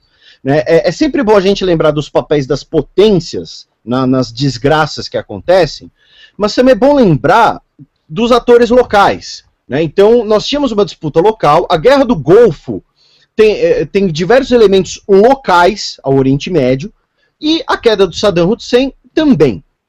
Então, dito isso, é, é, o que eu quero dizer é manter um Saddam Hussein, um Estado iraquiano forte e um Estado saudita forte, os dois ao mesmo tempo, é quase incoerente. É, um dos dois acabaria ficando enfraquecido, porque são dois rivais geopolíticos.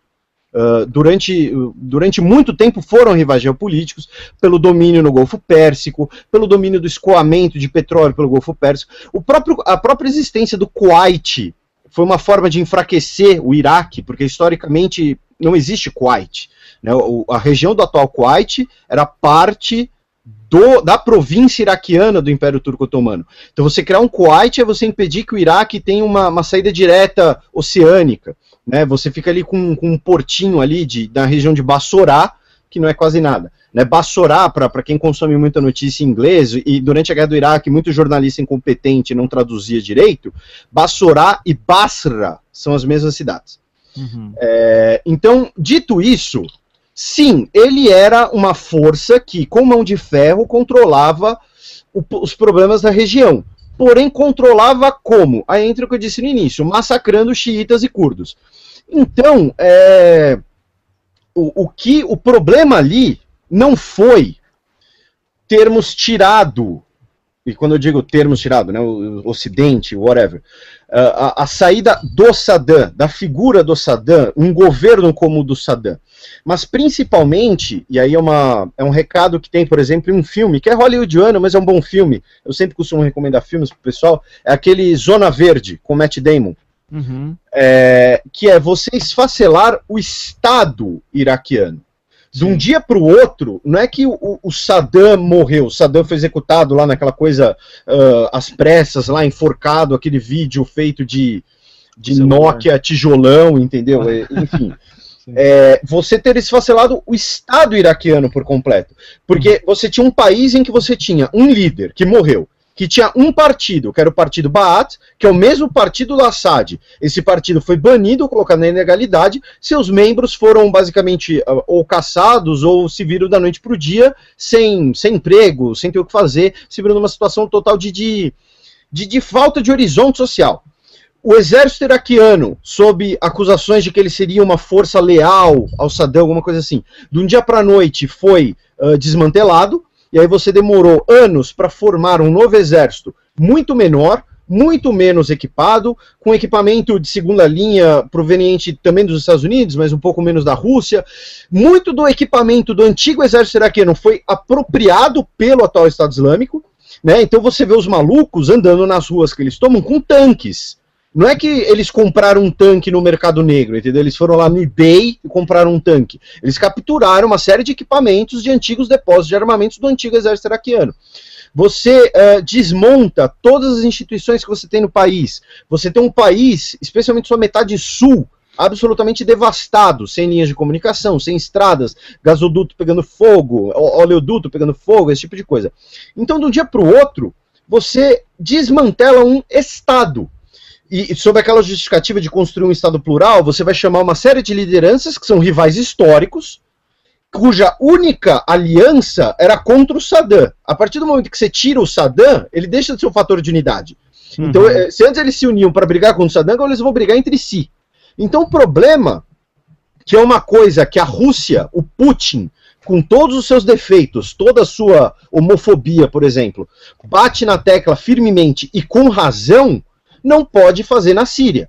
Né? Não é que ele quer manter o Assad, porque ele é amigão do Assad, porque eles saem para tomar vodka juntos, alguma coisa assim. Ele fala que você tem que manter uma estrutura de Estado para impedir uma completa falência social.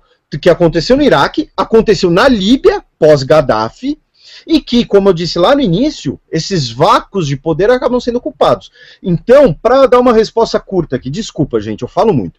É, é, o problema não foi matar o Saddam. O Saddam poderia ser substituído por outra figura. O problema foi ter desmantelado todo o Estado iraquiano sem uma perspectiva de construção nova. Você tenta apenas reconstruir a mesma coisa que existia antes. Então você fica sem o velho e sem o novo. Sim. O primeiro-ministro Malik, que foi eleito, foi posto no poder logo em seguida uh, da queda do, do, do Saddam, é, um dos projetos dele era justamente fazer uma, um projeto político que as três forças principais tivessem representação igual no Iraque, né? Sim, é, curdos, é um modelo parecido, é um modelo parecido com o que acontece na Bósnia. Uhum. Né? Na uhum. Bósnia, não, não, não, sei se nossos ouvintes conhecem, já que é um assunto pouco comentado, né? um país uh, de menor escalão, por assim dizer. Na Bósnia nós temos a chamada presidência tripartite, porque na Bósnia nós temos três grupos étnicos, os bósnios sérvios, os bósnios croatas e os bosniaques, que são os bósnios muçulmanos. Então, cada um elege o seu presidente e a presidência do país é dividida entre esses três. É um projeto, é, esse projeto iraquiano é baseado no que já acontece na Bósnia. Na Bósnia acontece com certo sucesso, você tem menos tensões desse tipo. Uh, porém, no Iraque, eu não, não sei se daria certo, porque você tem uma série de atores em volta Então você cria lá uma liderança xiita e ele vai ser amigo do Irã. Você cria uma liderança sunita, ele vai ser amigo da Arábia Saudita. Você cria uma uhum. liderança curda, ele vai querer ser independente, ou então ele vai querer confusão com a Turquia, e por aí vai. É, eu, isso aí eu até recomendo a leitura do livro que a gente estava falando em off aqui antes, A Origem do Estado Islâmico, do Patrick Cockburn, uh, que ele vai falando justamente que esse, uh, esse projeto do Malik não deu certo, e não à toa ele deixou de ser o primeiro-ministro, uh, e não deu certo a ponto de que, uh, para você ver como foi desastroso, logo que ele sumiu, que ele assumiu o, o poder do, no Iraque, uma das primeiras coisas que ele foi fazer, ele foi combater as milícias milícias sectárias, né, principalmente as xiitas, que elas faziam verdadeiros esquadrões de morte contra os sunitas. Uh, e, e, quando o Estado Islâmico começou a crescer, o que ele começou a fazer foi financiar esses mesmos esquadrões é, com a esperança de que esses caras fossem lutar contra os insurgentes. Ou seja, é, é, é assim, é do tipo, hoje eu estou te, te batendo, amanhã eu estou te dando arma porque agora eu preciso de você, porque eu não tenho mais opção. Eu não tenho Estado que possa, possa me ajudar nisso. Ou seja, é uma avalanche de merda, uma atrás da outra, que vai chegar finalmente ao poder daí do Estado Islâmico. Uh, eu quero só. Tem algumas, várias perguntas que o pessoal mandou no Twitter aqui. Uh, lá atrás, o D aleatório mandou aqui uma, uma pergunta. Possibilidade de bomba atômica nas mãos dos terroristas? Alguma? Isso é para mim? É, pra, porque você, olha, acho que é você que sabe. olha, possibilidade sempre tem, só que a gente tem que lembrar uma coisa: é, bomba atômica, não adianta muita coisa você ter uma bomba se você não tem onde jogá-la, se você não tem como jogá-la. Né? O, o, problema na mão do, dos caras, isso já acontece. Em agosto foram utilizadas armas químicas na Síria pela, pela chamada oposição moderada. Né? E se fosse moderada, não usava, arma, não usava armas químicas. É. Então, o problema maior são armas químicas e biológicas na mão desses caras. É armas... o que eles mais temem. É o que Exatamente. eles mais temem. Eu conversei hoje com um francês e desculpa te cortar, cara. Não, não tem problema não, tem problema não. É, é, um papo fresquinho de hoje, né? Depois do almoço. Tava com um casal de amigos franceses aqui em casa no almoço e conversando inevitavelmente sobre isso que aconteceu. E, e a moça ela falou, ó, na verdade o que nós, o que a França em geral mais teme uh, não é terceira guerra mundial, não é ataque disso, daquilo. É, na verdade, é o uso de armas químicas e biológicas. Isso apavora qualquer francês. Uhum. E não e, e para você ver como, como esse mundo de fato dá voltas, né? Que o grande medo lá por 2008, 2009 com os Estados Unidos era a questão do Irã ter armas químicas, eh, ter, ter uh, arma nuclear, uh, e agora de repente o, o Irã se torna um, um ator interessante aí porque ele seria contra o Estado Islâmico mas é, os Estados Unidos, por questões políticas, não se une ao Irã. Seria o, o maior potencial de aliado político ali na região, né? Tô, tô, a leitura é mais ou menos essa, Felipe? Sim, tanto que o Irã participa das conversas de Viena, né? O Irã é, é um dos principais aliados à Rússia, Uh, inclusive a Rússia diz que a reconstrução da Síria, a reconstrução da região, e aí congrua inclusive o que a gente estava falando, deve vir de países da região, ou seja, se você coloca ali, olha, os Estados Unidos vão reconstruir o país, você dá a impressão novamente, uma intervenção estrangeira, o ocidental corrupto, alguma coisa assim. Você colocar uma potência regional para fazer isso, é, seria mais construtivo. Porém, todavia, entretanto, não custa lembrar que o Irã quer isso para bater de frente com a Arábia Saudita e a Arábia Saudita não quer isso para não bater de frente com o Irã. Né? Também tem isso. Né? O problema no Líbano, e daqui a pouco a, a situação está escoando, está respingando no Líbano, é exatamente esse.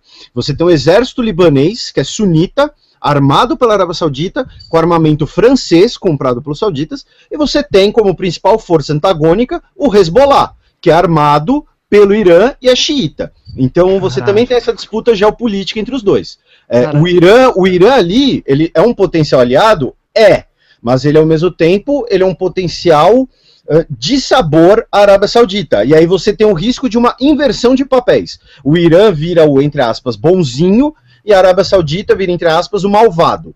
Uhum, sim. E lembrando, as relações entre Estados Unidos e Arábia Saudita são amigáveis até o momento, e Irã. Amigáveis sempre, até demais. Até amigáveis até demais, e a questão com o Irã é sempre tensa, né? Então, é, é, é foda. Vamos lá, é, alguém comentou, o Márcio Moraes aqui comentou, gostaria que vocês comentassem sobre o wahhabismo e como essa doutrina influencia o, o ISIS. O wahhabismo Aí que vem uma dúvida até. O wahhabismo é, é uma doutrina que vem do século XVIII, por causa de um dos intelectuais islâmicos, em que é justamente a doutrina mais uh, conservadora, mais uh, pesada, né?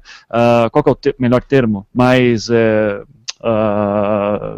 incisivo, fundamentalista, fundamentalista, fundamentalista do Islã, que é a base uh, teológica de grupos como a Al-Qaeda e Estado Islâmico. É, só que o wahhabismo, ele daí vem minha dúvida, que eu não sei se alguém pode responder. O wahhabismo, ele sim, ele entraria como uma terceira via entre sunitas e xiitas ou não tem nada a ver? Então, o, nesse sentido, o wahhabismo, ele, ele é ligado aos sunitas, lembrando que a, a maioria do Islã é sunita, né, os, os xiitas compreendem cerca de 15% dos islâmicos. Uh, ele é uma maneira. É, é, como é que eu posso colocar? Ele é uma maneira de encarar o Islã.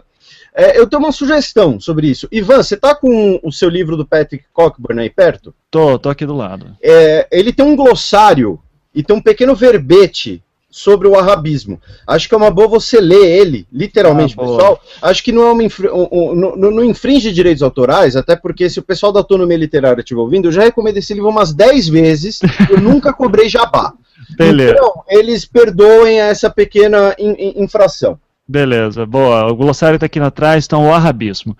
Subdivisão do islamismo sunita de caráter salafista, fundado pelo estudioso Muhammad ibn Abd al-Wahhab no século XVIII, na região central da Península Arábica. O movimento busca fazer o islamismo retomar suas raízes originais, desprezando os ensinamentos das escolas, e, não raro, hostilizando os muçulmanos que não partilham de sua visão particular do Islã, no que se incluem, sobretudo, os xiitas. Sua, dissemina sua disseminação está ligada à ascensão do clã Al-Saud, o qual pactuou com Al-Wahhab há um longo período. O Estado surgido do clã, a Arábia Saudita, tornou-se fiel aliado do Ocidente. Também se proclama guardião de Meca, em torno do, do, da qual foi erguido. O arabismo exerce significativa influência no mundo islâmico, inspirando não só o regime de seu país, mas movimentos como o ISIS ou o Boko Haram. Então, é. o, o, o termo radical vem de raiz eles querem buscar as raízes do Islã, ou seja, eles são o, o, até etimologicamente radicais. Aham. Perfeito. É, então, o wahhabismo, que é a linha teológica sunita que segue isso. Ou seja, a gente não tem xiitas wahhabistas, né? Essa que era a minha... Não, não, não, não tem. E o wahhabismo é, de certo modo, o, o mais uh, intolerante nesse sentido. É como, trazendo para o mundo cristão, é como se você tivesse, uh, sei lá, um, um, um, grupo cristão, vai, os calvinistas, estou usando como exemplo, tá, Alexander? Sem bater em mim. O, Mas, o Alex está cuidando da bebê agora. Então, olha, o, o, os calvinistas dissessem que, olha, os católicos não são cristãos, então a gente não deve tolerar esses caras, esses caras são os piores porque eles desvirtuam o que é o cristianismo, então eles são extremamente intolerantes, inclusive dentro do Islã. Uhum, perfeito. É, e é importante dizer isso porque reforça aquilo que a gente sempre bate, que é quem mais sofre com esses grupos radicais são justamente os muçulmanos, né, nas suas regiões originais. Uh, o Fernando Susma perguntou, eu não sei se teve algo que falou isso claramente. O ataque teve ligação direta, indireta ou nenhuma com o anterior do Charlie? O do Charlie foi Al-Qaeda, né, se eu bem me lembro. Al-Qaeda Yemenita. Uhum. Tá, é Yemenita, exato. Uh, é que seja... aí foi mais dirigido, né? Foi algo mais específico, até por causa do desenho, né? Virtualmente um assassinato, né? É, uhum. exato. Agora, esse não. Esse foi uma coisa muito mais. Você atacou símbolos franceses, você atacou a ideologia uh, ocidental de liberdade, aquela coisa toda, né? E foram ataques então, coordenados, foi... né? Isso, Exatamente. Então foi simbolicamente uh, foi muito maior. Claro, não querendo desmerecer uh, ou tornar o menor o que aconteceu no, no episódio de Charlie Hebdo, mas simbolicamente Uh, esse último ataque aí foi realmente um atentado contra os valores né, de, de toda a, a nação, uh, de todo o Ocidente, até, até as questões relacionadas com a liberdade e tudo mais. Né? Isso até implica numa questão de ilustração da diferença de agendas entre um Estado Islâmico e uma Al-Qaeda, né? Uh, você, Felipe, você saberia apontar algumas diferenças também sobre. Eh, Entre o Estado Islâmico e Al-Qaeda? Uhum, de agendas ou interesses desses dois grupos? Porque são Olha, grupos rivais, que por incrível que pareça, né? Eles não são. É, sim, o, o, o que eu acho que acontece muito uh, é que assim, são, dois grupos extremistas, terroristas, integrados por gente que obviamente tem dois parafusos a menos. Dito uhum. isso, eu, a Al-Qaeda, como, inclusive é, é, curioso, porque teve um comentário sobre isso lá no, no site de Xadrez esses dias. Esses dias, mais exatamente ontem. É, a Al-Qaeda, ela descende, digamos assim, do terrorismo anti-americano, do terrorismo lá da década de 1980, 1990, que é um terrorismo ainda político. É um terrorismo em que você vai tentar uh, colocar uma, uma unidade islâmica contra o Ocidente. Você vai tentar colocar uh, o Ocidente como um, um, inimigo em prol da defesa de, de um Islã unificado. A, o, o, Estado Islâmico ele já tem uma visão mais extrema e como eu disse até no, num vídeo recente, ele é um ator político que não é político porque ele não vê o Ocidente como um inimigo político, ele vê o Ocidente como um inimigo cultural, ideológico que deve ser destruído. Ele, e principalmente, ele não vê essa questão da unidade do Islã. Ele vê que a visão deles, no caso, o sunismo, o arrabita, deve ser imposta também ao Islã. Uhum. Essa é a diferença. Né? O, tanto que o, o, existia um termo que era muito utilizado nas guerras do Afeganistão, foi utilizado nas guerras da Bósnia também, são os mujahidin, talvez você já tenha ouvido falar, que eram os combatentes muçulmanos que combatiam por uma questão de, de fé, né, uma luta sagrada, alguma coisa assim, mas é um conflito político. A pauta do Estado Islâmico, ela, ela é política, por ela é muito mais uh, amorfa e muito mais radical. Né? É você colocar que, inclusive dentro do Islã, você tem esses inimigos mortais. Né? E, e no caso da Síria, para dar um exemplo maior, o, o, governo sírio é de uma minoria, os chamados alauítas, que são uma minoria dentro da minoria. Eles são uma minoria dentro dos xiitas, que para os sunitas ou arabistas, isso é como se fosse uma heresia mortal. Entendeu? Então, mesmo dentro do Islã, é, eu acho que a principal diferença acaba sendo essa. Movimentos como a Al-Qaeda, movime esses movimentos que vêm do terrorismo ainda político dos anos 70, anos 80, uh, mesmo extremismo religioso, mas ainda com uma pauta política, eles, eles primeiro eles priorizam combater o Ocidente, preservar a, a identidade islâmica e depois se resolverem entre si. O Estado Islâmico não. É uma visão e, e essa visão contra todo mundo. Independente se também é islâmico ou não, da onde é ou não, etnia ou não, inclusive os métodos são muito mais bárbaros, né? Você vai executar todo mundo de forma indiscriminada. Uhum. É, o, o, se você pega o Osama, os atentados do, uh, do da Al-Qaeda sob o Osama, eles eram voltados uh, a símbolos americanos seja as embaixadas, seja o World Trade Center, seja tropas americanas na Arábia Saudita, uma boate na Alemanha que foi explodida nos anos 1980, porque era uma boate muito frequentada por soldados americanos. Então, já, já o Estado Islâmico não. Ele é muito mais amorfo e, e muito mais, uh, é, é, sei lá, bárbaro. É, ele se torna. É por, isso, é ah. por isso que uh, nós simplificarmos todo esse debate agora dizendo ah, todo muçulmano é terrorista, é, é uma simplificação boba, né? Uhum. Porque, olha, perigosa. nós temos. Perigosa também.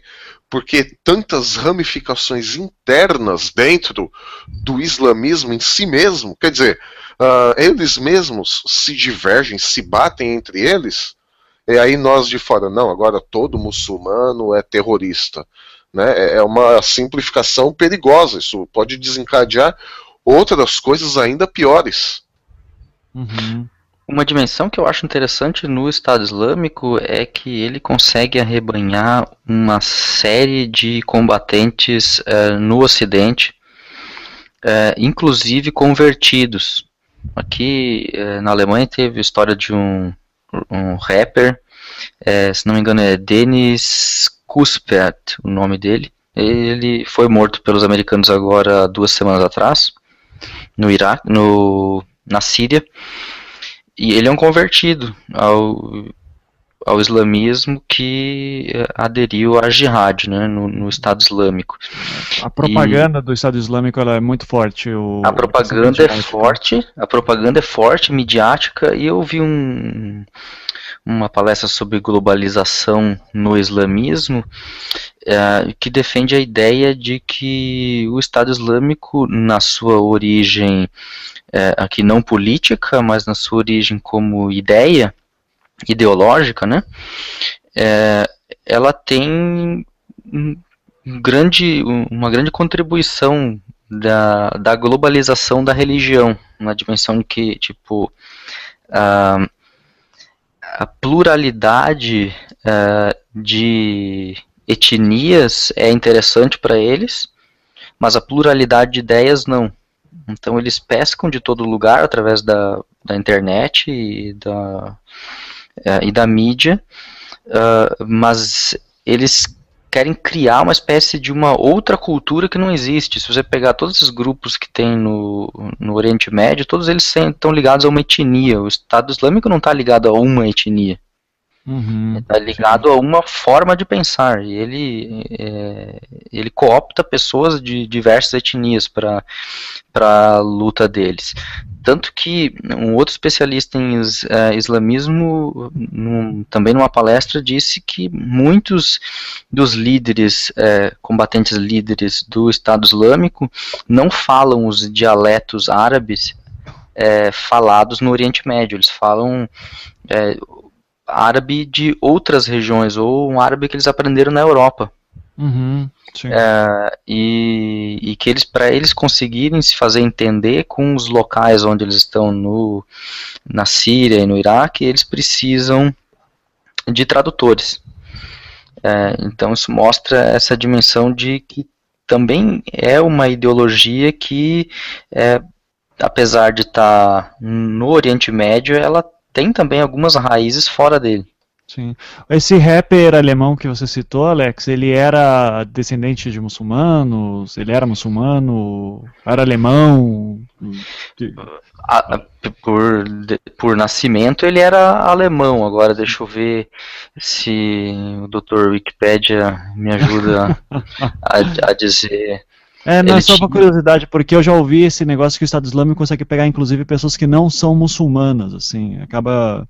Uh, no que... caso, ele era descendente, não, ele é descendente. descendente. Tá. Ele é descendente, sim. Uhum.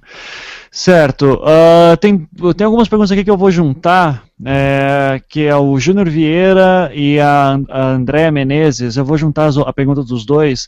O, o Júnior Vieira disse assim, Felipe, você poderia comentar as implicações políticas dentro da França daqui para frente, e já emendo com a da Andréa, que é se acreditamos no início de uma terceira guerra mundial por conta da resposta militar que a Europa vai dar.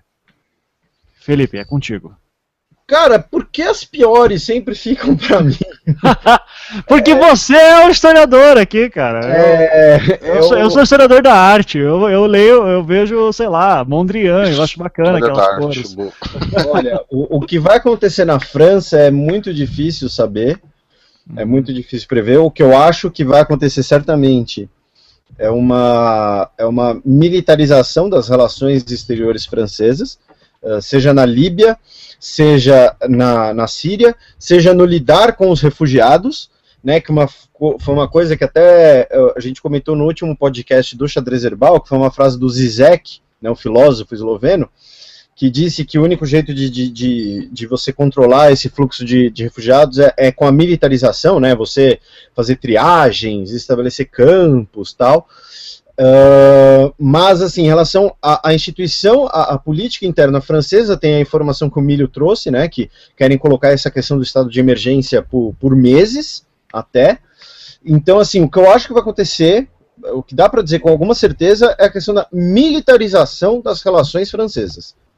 É, ou seja, quando eu digo isso é uh, se antes você podia, se sei lá, se o Hollande podia se encontrar com a Dilma para negociarem o, o, ano do, da França no Brasil, o ano do Brasil na França, qualquer coisa assim, laços culturais, alguma coisa assim, hoje a prioridade da pauta vai ser uh, se encontrar com quem pode, com quem vai colaborar na luta, com quem vai, uh, enfim, esse tipo de coisa. Ou seja, a, o, o, mindset do governo francês acho que agora será militarizado. Sim. Em relação à segunda pergunta sobre uma terceira guerra mundial, é, olha, eu tenho uma visão que alguns dizem que ela é muito otimista, outros dizem que ela é muito pessimista, mas eu sou um adepto da teoria chamada MAD, né, que é loucura em inglês, mas que é uma sigla que significa Mutual Assured Destruction destruição mútua assegurada, né, que os arsenais nucleares eles trouxeram um período de paz entre as potências. Porque todo mundo sabe que se apertar o botãozinho vermelho, o outro também vai apertar e não vai sobrar ninguém. Então, a Terceira Guerra Mundial eu acho muito improvável. Uh, porque sempre se fala em Terceira Guerra Mundial, em Nova Guerra Fria, sempre quando você tem alguma coisa entre Rússia e Estados Unidos, como você tem desde a crise da Ucrânia. Uhum. Mas é, é, uma tensão geopolítica absolutamente normal. Uh, Rússia e Estados Unidos, e antes disso, Rússia e Reino Unido, são rivais geopolíticos desde o século XVIII, brigando por influência na Ásia Central, no Cáucaso, na Crimeia, nas mesmas regiões que nós temos problemas hoje. Uh, o uso de, de, armas nucleares por algumas dessas potências contra o Estado Islâmico é muito improvável, porque, eh, por um motivo parecido com o que eu falei antes, mas uh, uh, o, o, os terroristas não vão ter como usar muito como usar armas nucleares, óbvio, a possibilidade sempre existe, tá deixando claro. Mas porque você não tem como entregar isso, você não tem como jogar isso na cabeça do outro. Já as potências provavelmente não vão usar isso porque você causa uma devastação total no território que no fim vai dar um prejuízo para todo mundo. Uhum. É, a, a, arma nuclear ela destrói, ela não permite, por exemplo, que você ocupe algum lugar, ela não permite que você explore economicamente algum lugar. Uh, então, e para você ter uma terceira guerra mundial, você tem que ter o envolvimento das potências. Eu acho que o, o se for para ter algum problema envolvendo as potências hoje, é muito mais provável que seja lá no extremo oriente, com Coreias, Japão, China, problema do, do Mar Amarelo, problema das ilhotas artificiais perto das Filipinas, essas coisas, do que no Oriente Médio. No Oriente Médio, a coisa só vai complicar se a Arábia Saudita resolver pôr as manhãs de fora e aí ninguém sabe o que, que pode acontecer. Mas falar em Terceira Guerra Mundial tem um pouco de, de aquela lembrança da Guerra Fria, né? De que a, guerra, a Terceira Guerra Mundial tá, pode acontecer a qualquer minuto, essas coisas. Sim. É, só, ainda sobre a França, vai ter eleições na França, acho que ano que vem. Uh, será que é a chance da Le Pen agora, que é, tem uma política bem severa contra imigrantes? Olha, pelo que eu vejo. É, é o Milho acho que é o melhor para responder, manda ver. Não, não, é, assim, dando um. Na verdade, assim, até olhando de fora, né? Pelo que eu sinto aqui, uh, em geral, com os franceses, pelo menos com os franceses que eu tenho mais contato, uh, eles ainda têm essa visão um pouco mais à esquerda da coisa, né? Uh, então, quando a gente fala de um partido extrema-direita, como a Marine Le Pen, uh, assim, ela tem um, um, certo apoio, mas assim, majoritariamente, uh, a França ela ainda muito aberta a essas questões, entendeu? É muito é, é a questão realmente da liberté, égalité, fraternité. Muito difícil, muito difícil. Só se realmente tiver uma reviravolta, ela usar uh, os métodos de, de marketing, enfim. Né? Uhum. Mas em termos de apoio maciço mesmo, ainda é um pouco difícil. Uhum. Ainda é um pouco difícil. Vamos ver aqui, mais comentários. Uh, como fica a situação dos refugiados na Europa inteira? Vai, uh, acredito que o João Saraiva, quando fez essa pergunta aqui, ele quer saber se vai, vão ser impedidas entradas de refugiados. Na França já, já, já meio que uh, avisou isso, né, com o fechamento das fronteiras. Né. É, mas não por causa dos refugiados, né? Uhum. Por causa do, do, do conjunto todo do, do terrorismo, né? Uhum. Mesmo porque a França e, e, a Alemanha elas estavam juntas né, nessa questão de continuar abrindo para os refugiados. Aqui na cidade onde eu moro tem muitas associações se mobilizando, sendo criadas. Uh, igrejas em geral, outros tipos de associações têm se mobilizado para receber refugiados, continuam distribuindo flyers né, e cartazes, tipo, uh, se você quer receber um refugiado na sua casa, tá aqui as instruções, é que uhum. não contava agora com esse ataque terrorista. Mas, como eu disse, me parece que o, as instituições estão sabendo diferenciar muçulmanos, muçulmanos, Daesh, Daesh, refugiados são refugiados. Uhum. Vamos a Alemanha, a, na, na, Alemanha está assim. É, os três partidos que compõem o governo, eles têm três posições bem distintas. O SPD, social-democrata, é bem favorável a questão dos refugiados, recebê-los aqui. Uh, o CDU, a União Democrática Cristã, da Angela Merkel, tem uma posição, de certa forma, favorável, mas com algumas limitações. E o CSU, que é a União Social Cristã, que é um partido que só existe na Baviera, católico. Esse partido ele é bastante contrário à questão dos refugiados. Uhum.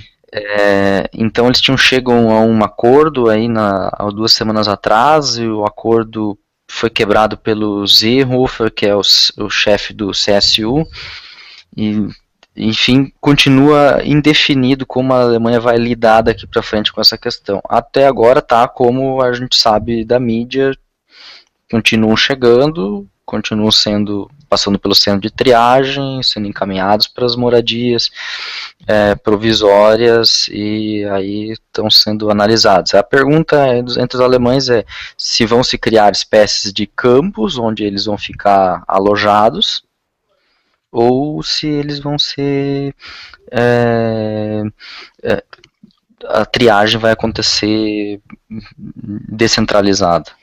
Vocês, então, tanto o Alex quanto o Milho, não, não veem, é, por exemplo, uma questão de acampamentos refugiados começando a serem é, queima, incendiados, é, imigrantes sendo mortos na rua. Treta tá aí. e tudo mais? Puxa, a treta cara, tá aí.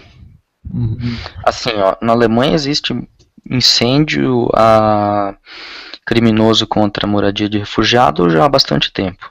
Uhum. É, existe aí já há um ano e pouco, pouco mais de um ano, a presença do PEGIDA, né, que é a sigla em alemão para alguma coisa, cidadãos europeus contra a islamização do Ocidente. Que está crescendo bastante, né? Tá que está crescendo claro. bastante. É uma extrema direita é, que cresce bastante com um discurso bastante odioso, é, mas ao mesmo tempo eu acho interessante o povo alemão que ao mesmo tempo vem um movimento contrário ao Pegida, também indo a público, a manifestação pública para dizer nós repudiamos isso, e tão grande quanto o Pegida, né?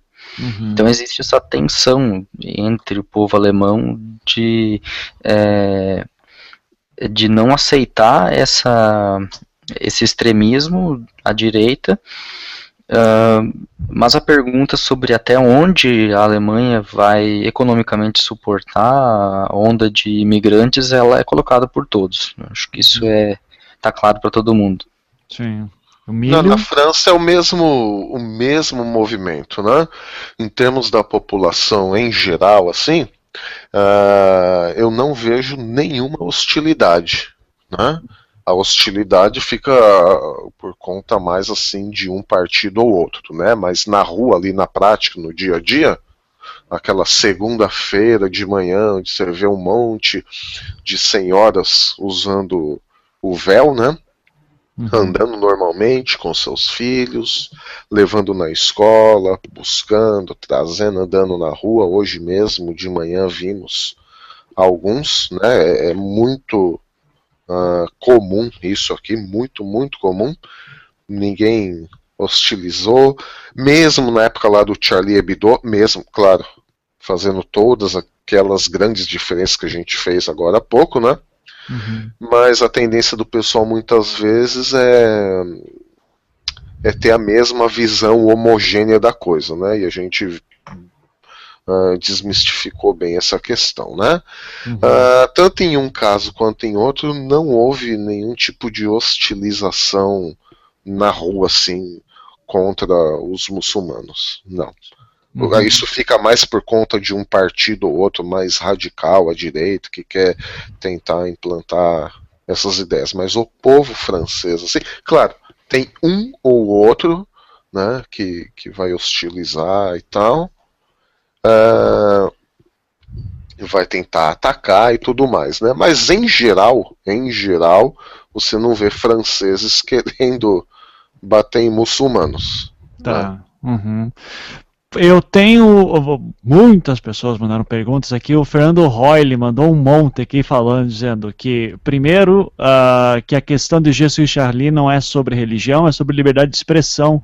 Vocês desvirtuaram o foco. É, eu reforço que eu desvirtuo o foco, então, nesse sentido, porque eu não acho que uma coisa está tá desatrelada à outra. É, eu entendo que é questão de liberdade de expressão, mas eu, que está em foco, eu entendo perfeitamente que quem fala Jesus Charlie está levantando a questão da, da liberdade de expressão. Ué, mas... uma liberdade de expressão que foi, que foi reprimida por motivos religiosos. Sim. Não, não são dissociados. É, exatamente. Então, o, o, que só me incomoda em toda a comoção que teve sobre Jesus Charlie, e se fosse para escolher um lado, eu escolheria o Jesus Charlie, porque se fosse, não, vamos defender a liberdade de expressão sem pensar nem um pouco, beleza, vamos embora. A questão só é, é que eu não compactuo com um grupo, uh, eu, eu não digamos é, é, que é difícil porque qualquer coisa que eu falar agora pode soar que eu estou do lado dos, dos, caras que mataram e eu de forma alguma seria isso. Mas é que eu não entendo qual é a, a graça em tirar em fazer charges com um grupo que já é extremamente marginalizado na França.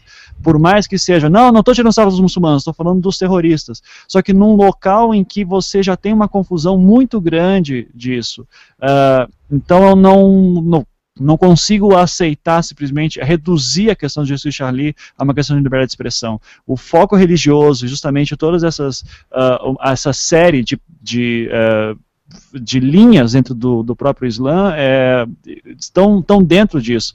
Eu não então uh, eu acho o humor de mau gosto, acho de péssimo gosto o, o Charlie nesse sentido. Uh, mas enfim, de, de, forma alguma compactuo com os assassinatos, mas é, é que é complicado. Eu, eu, não posso dizer simplesmente, eu não posso colocar o meu valor secular acima disso e ignorar toda essa questão. É, eu, pelo menos, eu não sei se alguém aqui uh, teria uma outra, teria, discordaria de mim nesse sentido, e fique à vontade para falar se alguém acha, não, não, tem que, tem que, tem que assumir Jesus Charlie mesmo e foda-se. Uh, alguém? O Felipe?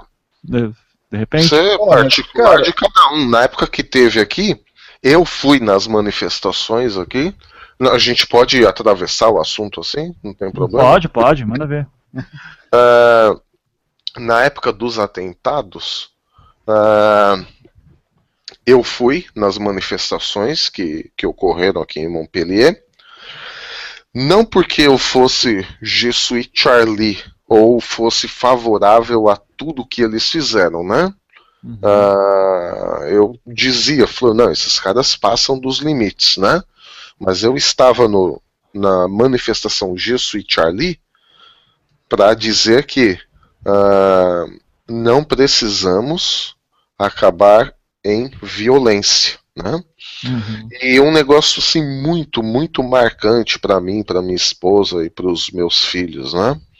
Foi que quando nós estávamos caminhando, nós somos né, batistas protestantes, à nossa frente estava um senhor judeu, mas uh, coisa assim de metros, tá? Um pouco mais à frente, uh, um grupo de muçulmanos na manifestação Jesus Charlie, hein? um grupo de muçulmanos, e do lado, assim, à nossa esquerda, uh, um grupo de freiras católicas.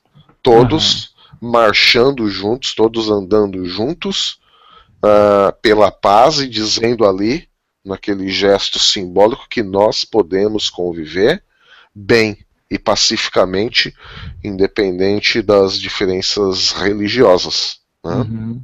Perfeito. Uh, e isso daí, sem dúvida, tem que ser defendido. De forma alguma, vamos reduzir, assim, dizer, não, eles mereceram que levaram. Longe disso. Só a questão realmente que é, é, fica difícil. É que nem a, o, o, Felipe falou muito bem ali sobre como, quando eu joguei a questão do, do Saddam Hussein ser um mal necessário.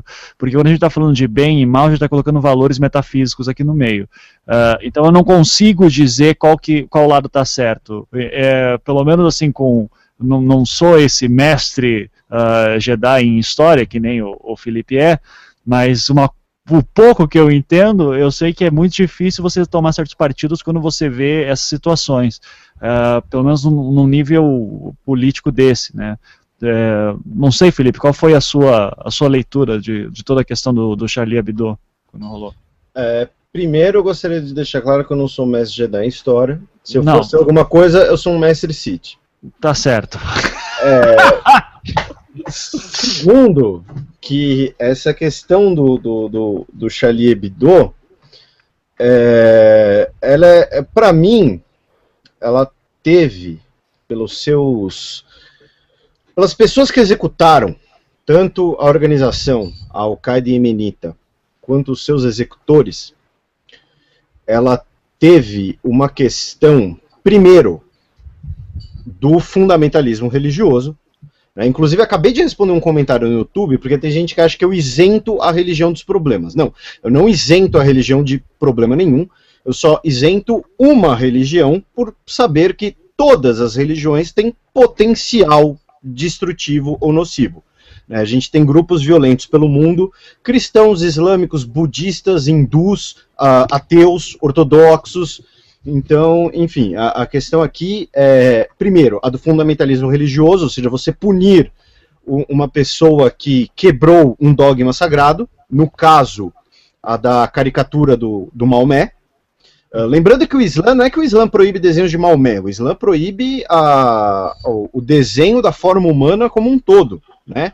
Por isso que, e aí uma, entrando na arte, né, que você pode falar melhor depois, a arte, o arabesco, a arte oriental, ela é muito mais baseada nas formas, na geometria, porque eles proíbem a reprodução da forma humana, porque, segundo eles, a forma humana apenas Deus pode, pode fazer, pode reproduzir, é uma obra divina. Né? Era, assim como... era uma mentalidade muito parecida com os artistas medievais, por sinal. Então, é, então é, agora, então, primeiro, tem essa questão do fundamentalismo religioso, e segundo, tem uma questão muito, para mim, de... Uh, e foi uma coisa que o Milho falou anteriormente, foi uma coisa que, de certo modo, encaixa com o que o Obama falou esses dias. Uh, o ataque no Charlie Hebdo teve essa questão da liberdade de expressão, como um camarada lembrou, embora uh, ligado à religião, e tinha uma questão uh, local muito forte. Né? O, o, o, os, os, os caras que executaram o atentado, eles eles cresceram na França, eles eram de nacionalidade francesa, né? Se você, eles eram descendentes de argelinos, nascidos na França, e, eles uh, conheciam a, a, sociedade, eles uh, a, a, própria, como eu disse, a própria Al-Qaeda no seu modo de agir, então era um, um atentado contra a França, digamos assim. Não era um atentado tão uh, ideológico, tão, uh, tão civilizatório. Era um ataque contra a França e era um assassinato de um cara que uh, fez uma, uma heresia, um, um, crime religioso, não sei direito o, o melhor termo possível. Né? Então, para mim, tem esses dois, uh, essas duas especificidades no caso do Charlie Hebdo. Uhum, sim. É, várias pessoas perguntaram como que o ISIS, uh, o que, que tem no ISIS que tanto seduz algumas pessoas. O, eu diria que é a questão principal da propaganda de contra imperialismo e de um uh, e, e, de voltar ao, e formar um estado justamente que seja mais é, puro digamos assim, que e essa sensação de estar numa guerra e, e se sentir um mártir uh, seria uma das coisas principais ou, ou há outras coisas aí por trás além disso? Olha, para mim também tem a questão uh, tem a questão do fundamentalismo religioso, né? Que uh, e aí a gente pode ir para para diversos exemplos anedóticos, tal, né? De mais de que muitas vezes a, a, pessoas que se veem marginalizadas, que se veem ou, ou, então que se veem oprimidas. Não estou dizendo se é o caso ou não, tá? Estou falando como a pessoa se percebe. É, e aí muitas vezes ela acaba buscando um, uh, uh, uma buscando essa questão mais metafísica, essa questão de que talvez um propósito a vida dela, aquela vez sem propósito, aliado a você se vingar de quem te, entre aspas, oprimiu. Aliado a você uh, poder cultuar, inclusive, a violência. Né? Não é que nem o camarada que, sei lá, para ficar num exemplo bem banal e, e, não quero ofender ninguém aqui, tá? É só um exemplo. O camarada que mora numa grande cidade brasileira e, e para largar o alcoolismo, para tratar esse vício, busca amparo numa igreja, vai participar de, de, de grupos de apoio da igreja e vai se tornar uma pessoa extremamente religiosa e, e, e vai unir essas duas coisas. É, ele vai querer se livrar desse vício. No caso do, do, do Estado Islâmico, além da possibilidade de você se livrar dessa opressão que a pessoa sente, que repito, não estou aqui dizendo se ela existe ou não, você também pode se vingar você tem um culto da violência. Então acho que isso acaba sendo um fator muito atraente, especialmente para quê? Para homens jovens, que acabam sendo a maior parte dos componentes do Estado Islâmico. Sim. O Lucas Amarante até mandou aqui uns comentários sobre isso. Ele falou: passou no Globo News um documentário chamado Fugindo do ISIS. Uh, fala sobre menores europeus, ateus, judeus, muçulmanos, conquistados por Facebook, pessoas com tendências anarquistas ou sociais, como mulheres que querem ajudar com técnicas de enfermagem, ajudando feridos, e que a propaganda ISIS lembra muito aos Médicos Sem Fronteiras, por exemplo, além de promessas de amor buscam líderes em grupos escolares que aspiram poder. A maioria captada é adolescente, conquistados por Facebook, pessoas com tendências, que querem ajudar. Uh, com, enfim, isso daí. É, deixa eu ver aqui. Ah, que, que é, a maioria captada é adolescente que está na fase de ser o dono da palavra que os pais incomodam. Então é isso, né? Basicamente já tem um perfil básico, assim, essa galera aí que quer, tá, tá é, indo muito contra o sistema, contra tudo isso que está aí, e tipo, você quer se vingar, quer, quer ainda fazer alguma coisa sobre isso, ao invés de ficar só reclamando no Facebook, toma aí, você pode fazer parte do Estado Islâmico. É, e pode ser um protagonista dessa luta, né? E toda a questão, inclusive, de você virar um mártir, né? Uh, você virar uma pessoa que vai ser lembrada por certos grupos, seu nome vai ser recitado, farão, é, você, você vai se tornar um dos nomes mais importantes aqui do nosso movimento. Né?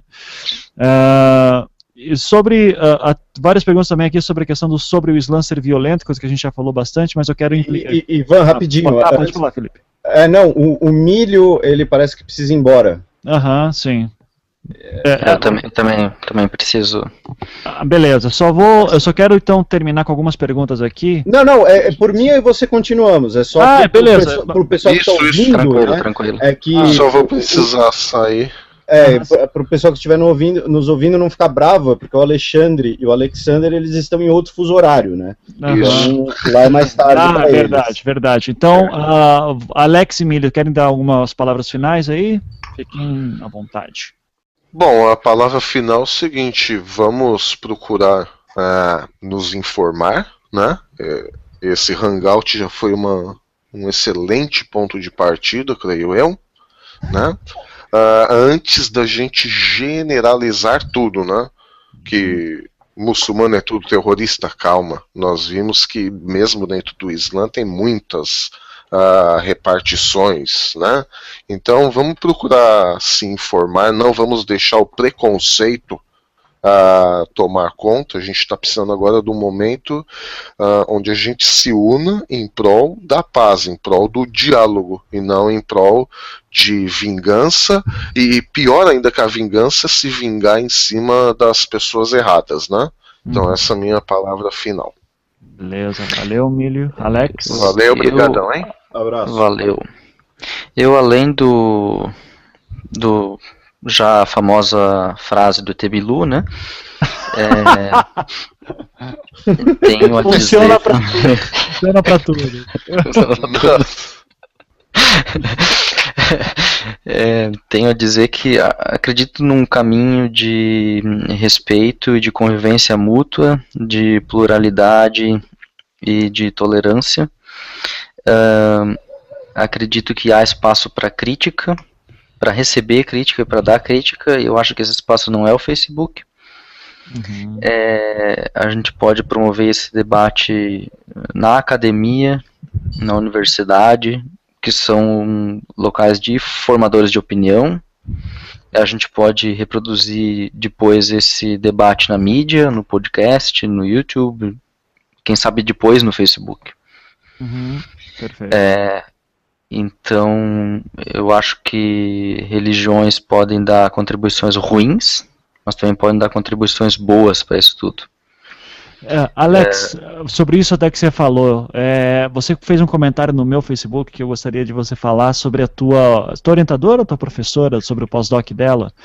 Isso. Falasse um pouquinho sobre isso, porque é um caso tão interessante assim que eu acho que é, serve como ilustração sobre isso também. É, a minha, a diretora do departamento onde eu uh, estou como bolsista, de doutorado, ela escreveu o pós-doc dela sobre um, o, digamos assim, o teonomismo seria a pretensão de grupos radicais budistas em Myanmar de tomarem o poder.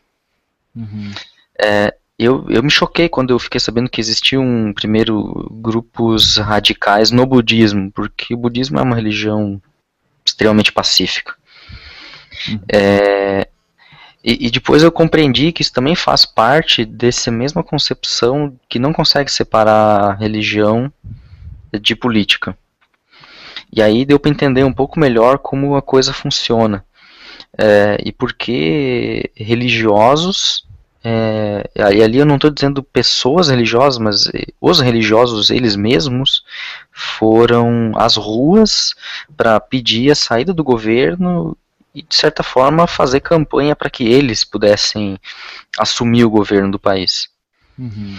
É, e, paralelo a isso, grupos, então, também, de certa forma, também terroristas, trabalhando para tomar o poder é, em Myanmar. Eu achei a, a questão hermenêutica aí é bastante parecida com o que acontece com uma bancada evangélica brasileira, com o que acontece com o Estado Islâmico, que é ler a, a sua religião de forma literal e sacar dela alguns princípios que vão trazer benefício para o meu grupo, né? E aí eu trazer para a esfera pública um conceito que não pertence a ele, que é o conceito de verdade. Uhum. Uh, eu, nesse ponto, concordo com John Rawls é, de dizer que na esfera pública o que importa é justiça. Uhum. E verdade é uma questão metafísica que a gente pode debater é, em outras esferas, mas não na esfera do político. Uhum. Perfeito. Muito obrigado, então, Alex, porque eu também tive o mesmo choque que você quando eu fiquei sabendo da questão de grupos terroristas budistas. então, isso aí foi, foi, foi muito doido. é doido, é doido. É. Valeu, gente. Valeu, Alex. Então, uh, caminhando aqui para as perguntas finais também. Aí Não, é... Ivan, se você ah. quiser, a gente fica aqui, sei lá, mais uma meia hora, 40 minutos, uma hora, respondendo pergunta, por mim não tem problema. Ah, beleza. Você que manda. Tô tranquilo aqui. Mas aqui também as perguntas meio que eu já, eu já dei conta aqui da maioria. Uh, mas aqui, o Vanderlei dos Santos e também Fernando Royle fizeram duas perguntas aqui que se juntam. Uh, primeiro, Fernando Royle falou: a contextualização histórica está excelente, mas vocês pretendem falar de motivações ideológicas concretas em algum momento? A gente falou lá do wahhabismo, né, uh, que ajudou a esclarecer um pouco isso, mas é, complementando essa pergunta para ser um pouquinho mais específica, o Vanderlei dos Santos manda aqui: 88% dos egípcios defendem morte para quem deixar o Islã. Isso não implica que o Islã suporta atos violentos? É, e daí ele pegou esses dados do site pewresearch.org.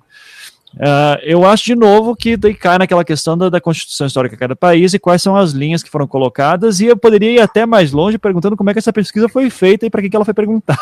uh... é, não, é, é, essa pergunta, da, essa pesquisa da, da, da Pew Research, ela é bem conhecida, uhum. porque tem um, um conservador é, americano que fez um vídeo, uh, alguma coisa Shapiro, esqueci o nome do, do, do primeiro, do, primeiro nome dele. É, enfim, e, e, ele, Ben Shapiro. Uhum. É, e ele fez um vídeo citando vários dados da, da Pew Research. É, ela não chega a ser, não, não é uma, uma pesquisa de. de uh, não, não é uma instituição que faz pesquisa, aquelas pesquisas meio de, de biruta, de, de, de teoria da conspiração, não. Acho que é, é uma é um dado válido que deve ser medido. Inclusive, a gente precisa lembrar que quando nós tivemos eleições no Egito, quem ganhou foi Mohamed Morsi, da Irmandade Muçulmana, uhum. que é um partido político, porém, que naquela coisa que a gente falou, né, confunde política e, e religião, até porque isso é algo normal para a região. E, assim, uh, o, a questão aqui é, o, o, Islã, ele condena a apostasia com a morte, né, a apostasia é você abandonar sua fé, assim como uh, algumas interpretações do cristianismo também condenam a apostasia, o judaísmo, se não me engano, ele condena a apostasia não à morte, mas ao banimento uh, de convívio, ou seja, a morte social, uhum. você se torna um párea social. Uh, e aí entra um pouco o que a gente já falou aqui, né, de como é, essas, esses pensamentos foram uh, se uh, lapidando com a interferência de outras ideias, com, com o surgimento do Estado Nacional, enfim, um longo processo histórico, e isso não aconteceu nessas culturas. Então, eu não duvido que 80% dos egípcios pensem isso, que eles aprovem a pena de morte para apostasia, porém, e aí eu insisto né, na minha principal argumentação, que é o motivo para isso não é religioso, é político histórico. Perfeito. É, então, assim, mas repito, eu não duvido, e, e, e na, na, na, nas condições de pensamento, e ainda mais agora em que nós temos o surgimento de uma nova ditadura no, no Egito, é, o, o Egito ele tem uma vida independente de basicamente 60 anos, e nesses 60 anos ele teve três meses de democracia. Uhum. Então, um, um, país que vive sob regimes autoritários, basicamente por toda a sua história, ele vai banalizar a violência. E, e, no caso, a violência com a justificativa religiosa, a violência com a justificativa política, violência com a justificativa étnica, pode ser qualquer violência que for. Mas a ausência dessa série de instituições, dessa série de reformas de pensamento que nós tivemos no Ocidente que cria esse tipo de coisa. Porque, no fundo, as três religiões abraâmicas, elas bebem, elas bebem lá na mesma fonte. Todo mundo quer apedrejar a mulher adúltera nas religiões abraâmicas. O porquê nós, e aí quando eu digo nós, eu falo brasileiros, não apedrejarmos uma mulher adúltera é por uma razão histórico-social não uma razão religiosa. O histórico social que afetou o religioso, óbvio. Né? Você não vai ter um padre hoje dizendo para apedrejar a mulher adulta, embora né, nos últimos tempos eu não duvido de mais nada. Não, também Mas, não. É, então, enfim, resumindo é isso. Não, e sem contar que a gente adora dizer que não, nós estamos muito bem, blá blá blá, só que daí ano passado teve aquela mulher no Guarujá que foi morta porque teve acusação no Facebook que ela era bruxa. Né? Exatamente, você tem ataques com, com violência a, a, lugares espíritas, a prática da Umbanda e por aí vai. Então, é, é ou seja, a questão da. da a, a fonte é a mesma. É, dá, dá umas AK-47 para essa galera para ver o que vai acontecer também, né? Então, vai saber. Uh, o, o, DMT Pedais aqui tá, tá, já, já mandou umas três vezes a pergunta: tranquilize-nos ou não? Há mesmo uma célula terrorista no sul do Brasil? Uh, isso é conhecido, real, o que fazer? Existe? O Brasil está na mira em 2016 por causa das Olimpíadas? Você, ah, você, sabe de alguma coisa sobre isso, Felipe? Olha, tem, tem, tem aquela série de, de investigações sobre a região da Tríplice Fronteira. Uh, nós já tivemos uh, atentados contra a comunidade judaica na Argentina, uh, que, que existe suspeita, enfim, de envolvimento disso. Agora, se há ou não uma célula terrorista, para ficar no termo usado, no Brasil, eu não tenho como saber. Existem diversas investigações, existem indícios, especialmente na região da Tríplice Fronteira, e o fato do Brasil sediar as Olimpíadas numa cidade que tem uma estátua gigante de Jesus Cristo é sim um fator de risco. Né? É, até, é, olha só, para não parecer que é teoria da conspiração. Quando é que a causa palestina entrou no mapa mundial? Em 72, quando os caras do LP pegaram a delegação israelense nas Olimpíadas e mataram 11, mata, 11 ou 13, agora não lembro, atletas e, e técnicos. Uh, durante as Olimpíadas, na Alemanha. Né? Então, uhum. Então, assim, a, a Olimpíada, a Olimpíada, a Copa do Mundo, para você dar visibilidade para esse tipo de coisa, e que muitas vezes é uma das. É uma, é uma das coisas desejadas por eles, é muito grande o potencial dessa visibilidade. É, mas será que a gente não pode se tranquilizar que teve Copa do Mundo, que é um evento mais assistido do que as Olimpíadas, e não aconteceu nada de repente? Não sei. Sim, sim, pode ser. É que no caso das da, as Olimpíadas sempre podem ser um alvo mais apetitoso, por assim dizer, porque tá todo mundo no mesmo lugar. Uhum. Né? Na, na, Copa do Mundo, você uma hora vai ter a delegação francesa numa cidade, a alemã na outra, os Estados Unidos numa terceira. Na Olimpíada tá todo mundo no mesmo lugar. Então, assim, falar que não é um bom alvo, falar que não vai acontecer, seria uh, ingenuidade, para dizer o mínimo da minha parte. Uhum. Pode acontecer sim, agora, se vai acontecer, não sei. Inclusive, por conta das Olimpíadas, que o Brasil comprou algumas baterias aéreas da Rússia.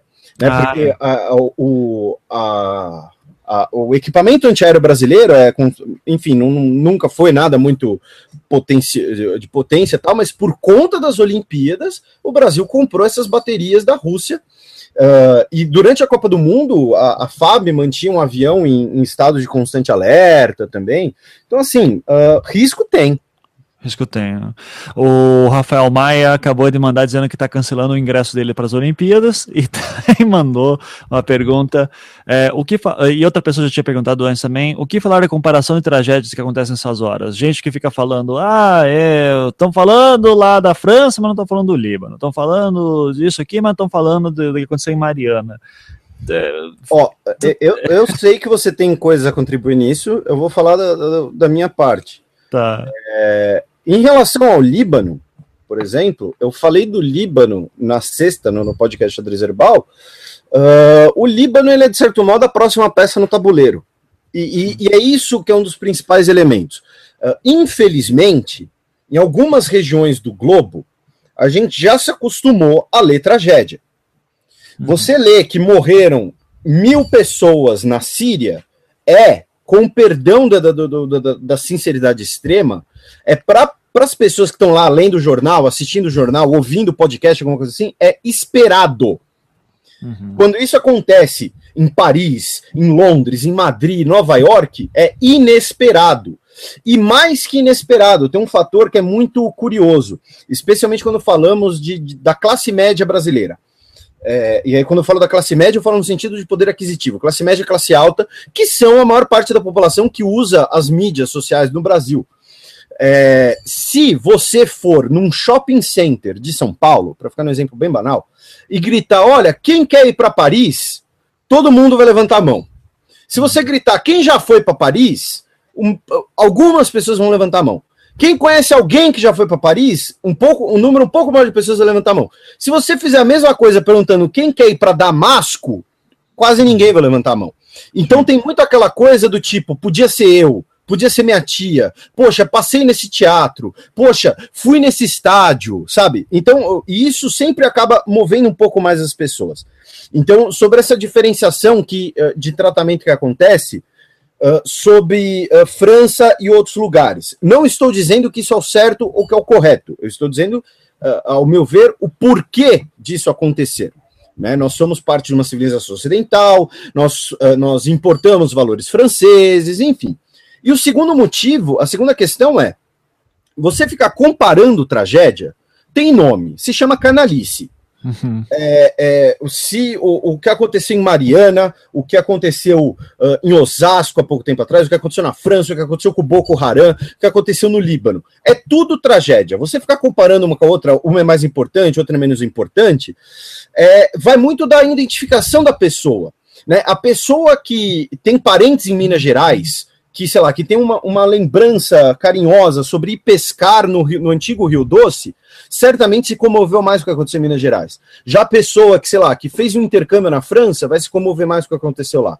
E principalmente, aí falando no caso da gente, produtor de conteúdo, eu, você, tal, tal, tal. Eu evito o máximo possível, e é, obviamente muitas vezes eu falho, em falar bobagem. Então, para falar do, do para falar do, do, da questão do, da Vale do Rio Doce em Mariana, eu confio muito mais no Pirula, por exemplo, uhum. do que em mim já que eu não sei o que significa aqueles níveis de ferro numa lama tóxica. Eu tenho minhas opiniões, mas que elas são achismo. E eu não quero, eu não vou ficar compartilhando achismo. Já um tema em que eu acho que eu posso ser uh, um pouco mais construtivo, por ser algo que eu estudo, por ser algo que me interessa, eu abro a boca. E principalmente, falando do caso de Mariana, aproveitando aqui a deixa, eu queria evitar falar de política interna, tal, porque sempre dá muito hater. Mas o que aconteceu na França foi uma tragédia. O que aconteceu em Minas Gerais foi um crime.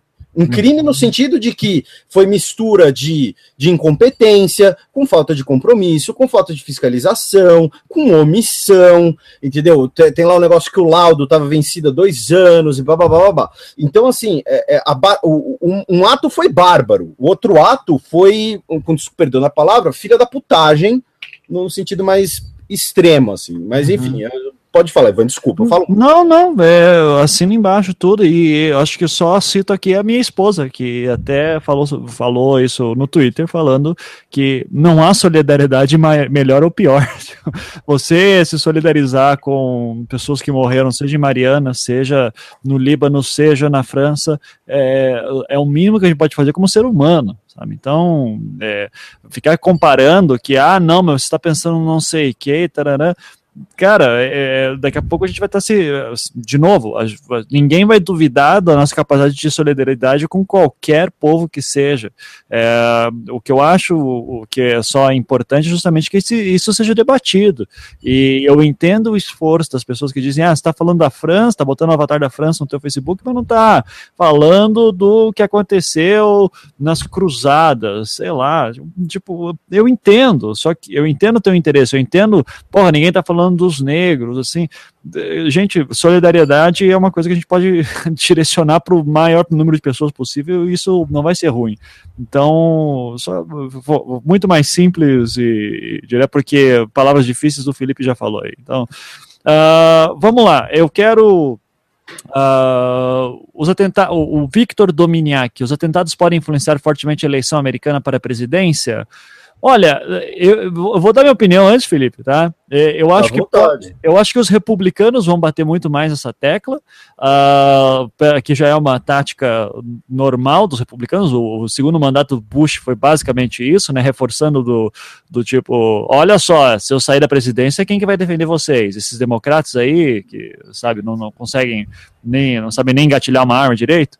Uh, então, uh, eu, mas assim, conhecendo a postura meio umbiguista dos Estados Unidos, no fim das contas, vai vencer aqueles que falarem melhor sobre eles mesmos. Assim. Então, uh, acho, não duvido que seja usado, principalmente por uma ala, e que isso aí possa se intensificar quando os candidatos forem decididos e tudo isso, mas não, não acredito que seja, em primeiro momento, seja uma, uma bandeira que nenhum dos dois lados seja vá, vá levantar tão forte assim qual que é.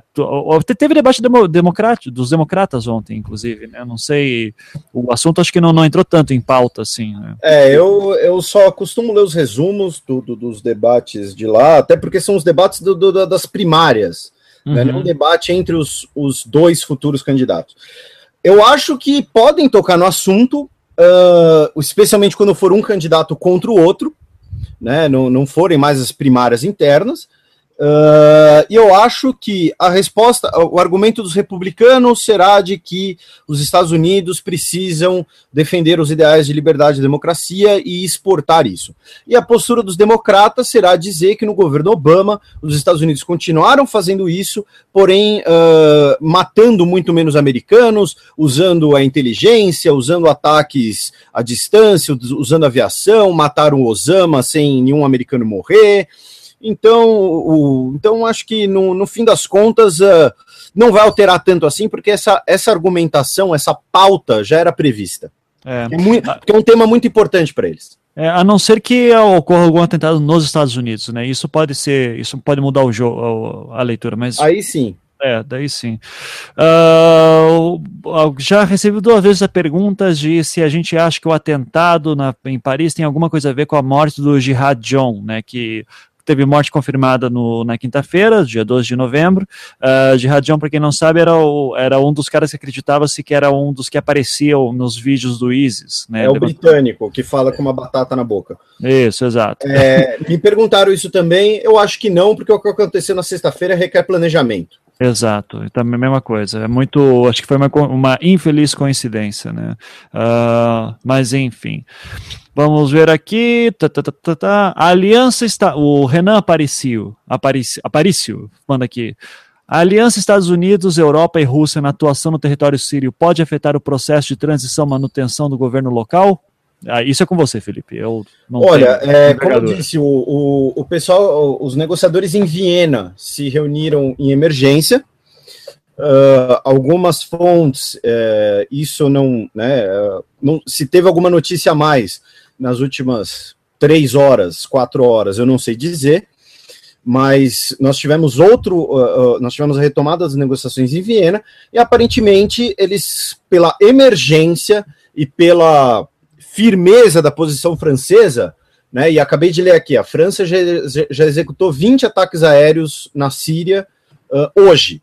Hoje. Uh, então, é, é, até pela determinação francesa, eles terão chegado num acordo que é de deixar de lado suas agendas particulares por um momento, detonar o, o, o Estado Islâmico e depois negociar o que acontece com a Síria. Lembrando que a principal divergência aqui é Arábia Saudita não as principais pautas aqui são Arábia Saudita uh, não quer uma minoria xiita no poder, que é o que nós temos hoje. A uhum. Turquia não quer a formação de um Kurdistão. Os Estados Unidos querem afastar um governo aliado da Rússia. A Rússia quer manter o seu governo aliado, até porque, por exemplo, a, a, quando eu digo aliado, né, as pessoas pensam, porra, por que a Rússia é aliada da Síria? No caso específico da Síria, tem uma base naval russa lá, a base naval de Tartu, que é a única base naval russa uh, oceânica que é em águas quentes permanentes. Uhum. As outras bases navais russas, elas ou não são em saídas oceânicas, são saídas bloqueáveis. Uh, né, o, no caso da base de Tartu, uh, por mais que seja no Mediterrâneo, você tem tanto o Suez quanto o Gibraltar como escoamento. As bases do Mar Negro, por exemplo, que quase foram perdidas na guerra com a Ucrânia, você tem a questão dos estreitos de Bósforo e Dardanelos, que são a, foram o assunto geopolítico mais importante do século XIX, e as outras bases navais russas são águas que congelam, no Ártico, em Vladivostok. Então, para a Rússia, a Síria é muito importante como uma base uh, fora do seu território, inclusive para política de projeção global, esse tipo de coisa. Assim como os Estados Unidos têm bases por todo o globo. Sim, sim. Inclusive no, nos oceanos, né? Espalhados aí sim. por, uh, porque, uh, por porta-aviões, enfim, ficam transitando. Uh, tá, tá, tá, é, é, possível uma aliança entre Estados Unidos, Rússia e Europa para combater o, o, Estado Islâmico? Isso é uma coisa interessante, né? Até, até o momento ninguém chegou a declarar do tipo, nós vamos lutar contra o Estado Islâmico, né? São coisas bem mais assim, tipo, vamos atacar um alvo, assim, mas o, o próprio governo dos Estados Unidos, do Obama, não, não teve nada assim de, de vamos, uh, agora estamos entrando em campanha que nem foi a guerra ao terror, com a caça ao Bin Laden, caça ao Qaeda, destruir o Talibã, não teve nada assim ainda no, nessas dimensões, né? É, só, só o, o governo francês disse que agora eles estão em estado de guerra, né? Ah, Mas uhum. é, uma aliança entre esses três polos, sim, é possível. O problema vai ser que depois, assim que o inimigo em comum uh, eventualmente sair da jogada, eles vão começar a bater cabeça de novo, porque cada um tem a sua agenda própria da região, e como eu já disse várias vezes, isso não é um julgamento, isso é absolutamente normal. Uhum. Uh, pá, pá, pá, pá, O Oriente, o Cadu Carvalho, o Oriente Médio pode ser considerado o novo Vietnã dos Estados Unidos? Boa pergunta. Vietnã, como é que é? O Oriente Médio pode ser considerado o novo Vietnã dos Estados Unidos? A pergunta é tão ampla que. Em que sentido, né? É, olha. É... No sentido de uma guerra que. É, porque o, o, o que acontece no Vietnã foi. O que aconteceu no Vietnã foi: os Estados Unidos tiveram uma vitória militar, os Estados Unidos uh, tiveram vitórias militares, porém, a um custo humano tão grande que eles tiveram que sair da guerra. Isso fez com que os fins políticos desse conflito não foram atingidos, né? E aí você pega a máxima do Clausewitz, né, que a guerra é a política por outros meios. Então, a partir do momento que o Vietnã foi unificado como um país comunista, os Estados Unidos perdeu a guerra. Por mais que militarmente os Estados Unidos. Isso é uma coisa que poucas pessoas têm na cabeça, né? Os, uh, do ponto de vista militar, os Estados Unidos, assim, uh, o Laos é o país mais bombardeado do mundo. Os Estados Unidos jogaram tudo que tinha lá e, e, e enquanto os Estados Unidos estavam na guerra, o Vietnã do Norte não conseguiu atingir seus objetivos. Mas a um custo humano tão grande que isso gerou uma derrota. É, eu não sei se chega a ser o caso no, no Oriente Médio ainda, por dois motivos. Primeiro, que agora você tem muito mais atores, né? Não é que nem a lógica bipolar da Guerra Fria. Uhum. É, agora você tem muito mais atores. E segundo, a, a tecnologia é diferente, o, o, emprego do, do, no conflito é diferente. e, então, e, e, a retirada dos Estados Unidos foi após uma vitória, inclusive política. Então, acho que não dá para fazer essa comparação, porque o período da Guerra Fria foi muito particular nisso. Então, assim, a, atualmente nós temos um desgaste americano na região, mas que não chega nem a ser uma derrota e nem o, o, preço, o preço nem de longe é tão alto quanto o preço pago no Vietnã. Isso, isso sem dúvida. Né? O número de, de americanos mortos, mutilados e traumatizados hoje é muito menor do que o número de, de americanos que sofreram com isso na Guerra do Vietnã. Tanto que na Guerra do Vietnã foi a última vez que os Estados Unidos instituiu o, o draft, né, a conscrição, uhum. o alistamento obrigatório. Atualmente, só foi para o Oriente Médio quem quem se alistou. Não vou dizer quem quis, porque às vezes o cara não queria ir para a guerra em si, mas você teve que pelo menos se alistar voluntariamente. No Vietnã foi mais que isso. Sim. É, alguns perguntaram aqui de novo, uma coisa que a gente já falou, de por que, que o ISIS foca na França, ou se é acaso. Volta para a questão lá do, do, do, do fim Império Otomano, né, uma rixa histórica para isso, né, uh, que tem a ver com a própria região da Síria.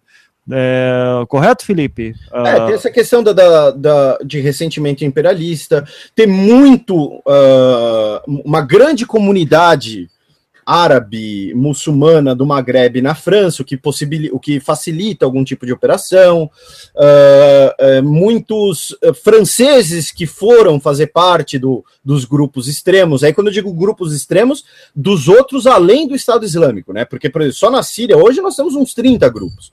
Né? Uhum. Na, Síria, na Síria nós temos quatro, quatro frontes, e desses quatro tem vários grupos dentro. Uh, então, acho que dá para citar esses motivos aqui como os mais, mais básicos, os principais. E, ah, e outra, a, a França participou, foi, foi, o principal ator nos ataques à Líbia, né? Que contribui uhum. também. Sim. O, não sei se você viu que aqui o, o DMTP 10 manda que se ocorrer um atentado na Rússia, qual seria o cenário? Putin sem coleira? Isso seria perigoso para o resto do mundo? Que teve até uma declaração de algum dos caras do Estado Islâmico falando que o próximo alvo seria um dos próximos alvos seria a Rússia.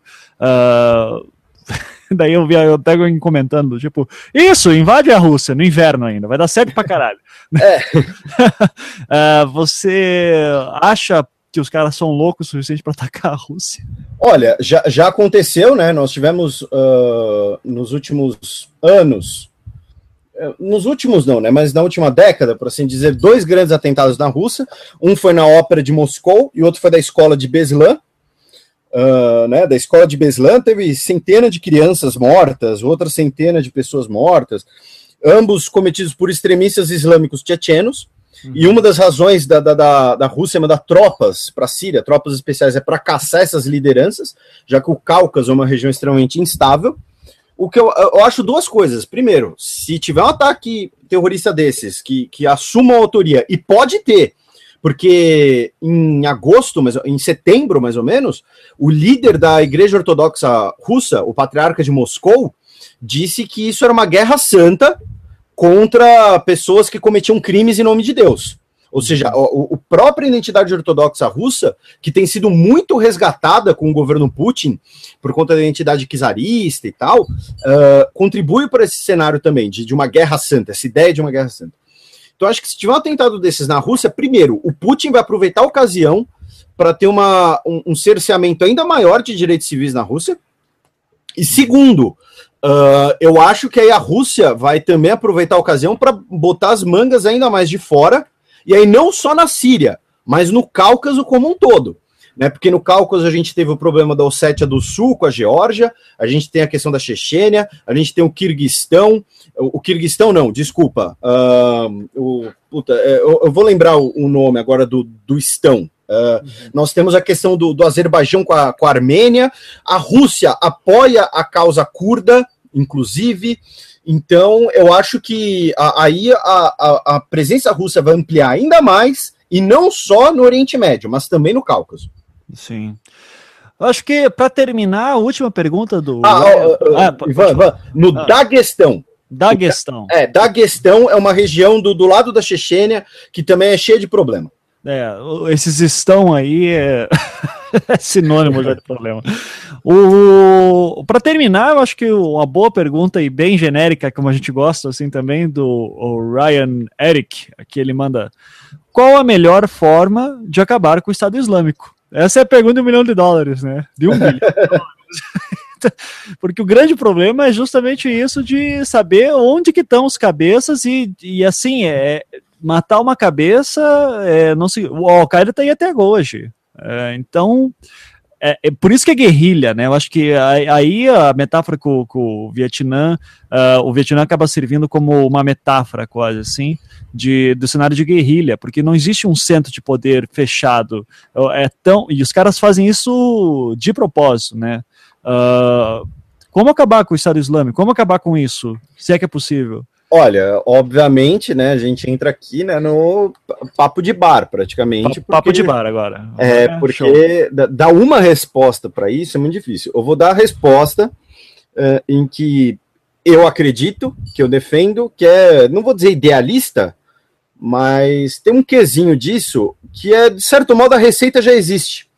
O que, que acontece? Uh, uma breve, breve, eu prometo que é breve, uma breve contextualização de um assunto que eu já falei no canal, tal, dos tipos de missões que nós temos da ONU. Né? Nós temos as missões de peacekeeping, manutenção de paz, nós temos as, as missões de peace enforcement, que são como a, que nós temos agora no Congo, liderado inclusive por um general brasileiro, que é as tropas da ONU interferindo no conflito para acabar com o conflito, ou seja, é, envolve trocar tiro, envolve entrar no conflito mesmo. E o último estágio desse tipo de missão é o chamado peace building, construção da paz que o caso, talvez de maior sucesso e, e que é, merece bastante atenção, até porque teve bastante envolvimento brasileiro, de brasileiros, é, foi do Timor-Leste. O que, que, é o Peace Building? Uh, o Timor-Leste era ocupado pela Indonésia, uh, ocorreu um genocídio no Timor-Leste, sempre bom lembrar. Então, o que, que você faz? Você prime o primeiro estágio é tropas da ONU para verificar que os indonésios estão se retirando, para verificar que a situação que foi acordada está se normalizando.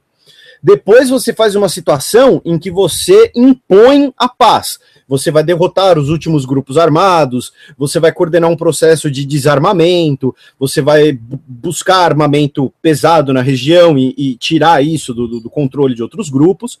E o peace building é o quê? É um processo de longo prazo, de construção de um Estado e de uma sociedade. Então é o que? Olha, agora o conflito acabou, e, e, e, as lições que a ONU aprendeu é: se você se acabou o conflito, você pega suas coisas e vai embora, vai dar seis meses, o conflito vai retomar de novo, ou algum outro conflito. O peace building é o que? Olha, agora então nós vamos, por exemplo, trazer brasileiros que vão dar aula de português para jovens timorenses que serão os professores de português da região para as crianças timorenses. Você vai levar timorenses para cursarem direito na UFRJ, ou em Portugal, ou em Angola, para depois eventualmente serem parte do aparato jurídico desse novo país.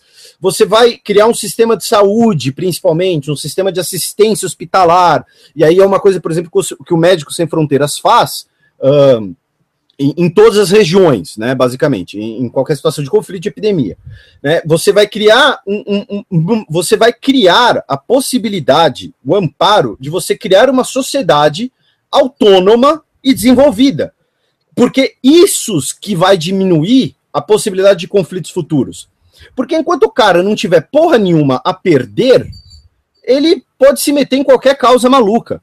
Então, falando do Oriente Médio, falando especialmente do Iraque, que não aconteceu isso após 2003, falando especialmente da Síria, que hoje é um país devastado pela guerra, tanto materialmente quanto em sua população, que vive agora uma situação de diáspora, é você, e aí entra a parte do idealismo, né? Infelizmente. Uhum. É você conseguir uh, agrupar os interesses nacionais ou sublimar ainda mais esses interesses nacionais e conseguir, com a articulação das organizações que já existem, organizações que já fazem isso, por isso que eu disse que a receita já existe, e construir esse novo Estado. Desde você fazer um sistema de abastecimento de água, você criar, você fazer uma escola para é, para você não para essas pessoas não precisarem irem embora, porque é uma coisa que eu não lembro quem, quem falou antes a, aqui e tal, mas você só vai resolver o problema dos refugiados na terra deles. O, o, só vai deixar de ter refugiado quando o cara não tiver mais nada a perder e por isso que ele vai embora da terra dele. Eu não vou largar minha casa aqui em São Paulo, tudo que eu tenho, a troco de nada. Tem que acontecer alguma, for, alguma calamidade para você deixar o lugar que você chama de casa. Então, a solução, a receita da solução já existem. Existem organizações e instituições que já fazem isso. Em menor grau, é o que acontece no Haiti, Uh, em menor grau, como eu disse, nós estamos no meio desse processo no Congo. Isso aconteceu no Kosovo. Né? Nós tivemos diversos refugiados no Kosovo, na Alemanha e na Suíça, e parte desses, desses antigos refugiados agora volta para estabelecer uma sociedade no Kosovo. Uh, e aí entra na discussão se o Kosovo é da Sérvia ou não, mas isso é outra coisa. Então, assim, a solução, uh, infelizmente ou felizmente, ela já existe. Resta você conseguir articular os interesses para você executá-la. Porque, e aí entra um. um vai, para terminarmos esse hangout com um pingo positivo, digamos assim, se conseguiram reconstruir o Japão pós-Segunda Guerra Mundial, que era um país absolutamente destruído, e aí nós tivemos o, o, o, uma espécie de plano Marshall dos Estados Unidos para o Japão. Nós tivemos uma série de mudanças institucionais e políticas no Japão, uma série de mudanças culturais, inclusive. E você construiu, a partir de cinzas, uma potência econômica e comercial, uh, você consegue fazer isso. O problema é querer fazer isso e as condições uh, internacionais, especialmente, permitirem isso. Enquanto tiver Arábia Saudita e Irã brigando para ver quem manda na região, enquanto tiver Turquia não querendo um Kurdistão nas suas fronteiras, enquanto tiver Rússia e Estados Unidos não, não falando o mesmo idioma, literalmente, literalmente e figurativamente, uhum. nada disso vai acontecer, mas a receita já existe. Enfim, essa é a minha opinião de idealista, digamos assim. Até sobre essa questão de, de pegar pessoas que saíram de seus países para voltar e reconstruir, foi o exemplo que tentaram fazer com o, uh, no próprio Afeganistão, quando o então presidente Hamid Karzai uh, chegou a dar palestras nos Estados Unidos, ali pelos anos de 2002, uh, dizendo, foi dar uma palestra, se não me engano, em Colômbia, ah, em Georgetown University, estou vendo aqui, e ele dizendo, olha, é, descendentes de afegãos, voltem para o Afeganistão, estudem, é, consigam seus diplomas e voltem para o Afeganistão para ajudar a reconstruir o país, né? Sim. É, então, se, se tá bom ou não já é outra história. Mas é, mas é parte do processo, justamente, que é, pode ser uma solução aí. Uh, e claro, né, você citou o exemplo do Japão, uh, ficando obviamente claro que todo mundo entende as diferenças e a complexidade que são muito maiores ali na região. Ah, sim, claro. Eu é. só quis dar um exemplo de uma situação Nossa. totalmente devastadora. Claro, claro. Uh, e até traumática, né? Depois de duas bombas uh, atômicas estouradas, fica até mais uh, cruelmente mais fácil redoutrinar um povo inteiro, né? Mas enfim. teve, eu acho que só para terminar também, de vez, Felipe, muita gente perguntou sobre qual, os possíveis impactos do comparecimento da COP21, que vai acontecer daqui a três semanas em Paris mesmo, né? Você até citou Sim. isso no teu texto. você vê isso entrando em pauta, alguma coisa assim? Olha, a, a França França já manteve que vai organizar o evento, já manteve que vai acontecer lá. Eu acho que ele vai acontecer com um aparato pesadíssimo de segurança. Uhum. E eu uhum. acho que, inclusive, nos bastidores vai ter uma grande articulação para os principais líderes mundiais não deixarem de comparecer para não ter uma demonstração de fraqueza. Inclusive, a, a Merkel, que ia ao estádio no jogo da Alemanha, Uh, não sei se hoje ou amanhã, desculpem, a, a, e olha que eu gosto de futebol, mas agora bateu essa dúvida.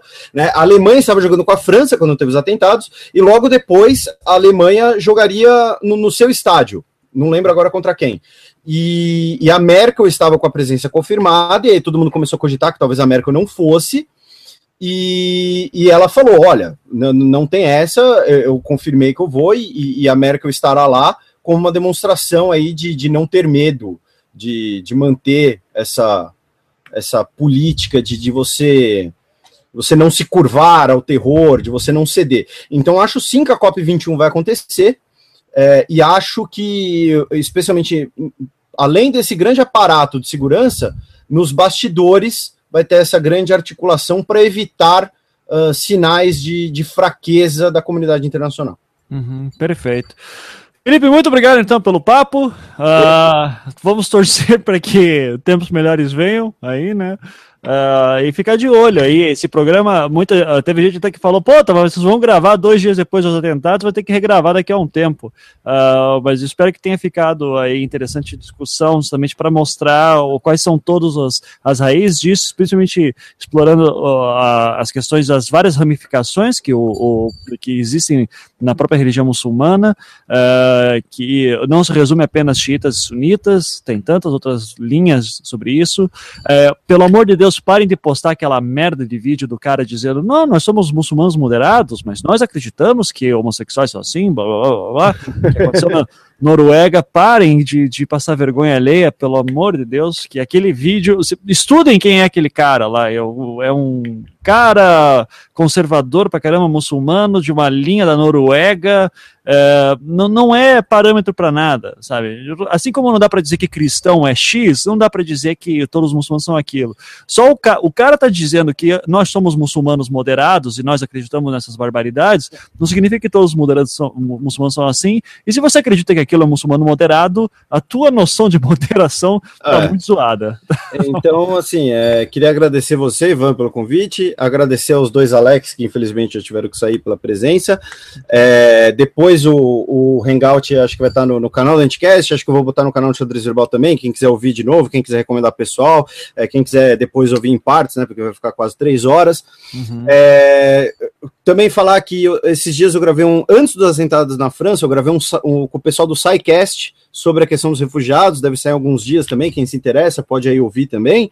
Legal. E Uh, como recomendação final, assim, né, além do, dos agradecimentos, eu tenho duas, né? Você falou de, de pesquisar quem é o cara.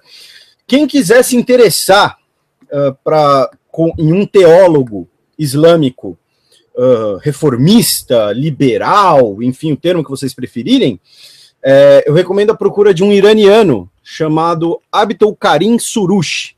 Eu não sei se a pronúncia está correta. Ele é um iraniano que é professor visitante na Universidade de Maryland e ele também é professor da Universidade de Teherã. Então fica aí é fácil de achar. Ele já esteve na lista da, da, da, Time como o cara mais influente, lista da People, sei lá, Forbes, alguma dessas revistas. Então, existem sim clérigos muçulmanos, estudiosos muçulmanos que têm essa postura é, reformista. E segundo, uma coisa que eu vejo muito por experiência do, do, com o meu canal, e que você também já, já viu isso, eu sei, e, e, bate um pouco com, com, que os Alex falaram, né? A frase do ET Bilu, né? De procure, busque conhecimento. Mas é de que quando nós falamos de política, de geopolítica, de história, nós temos um grande problema, que é muitas vezes pessoas, elas não estão preocupadas em ouvir ou aprender, mas em confrontar o que elas estão ouvindo com o que elas sabem, ou pior ainda, com o que elas acham que sabem ou com o que elas já têm formado na cabeça.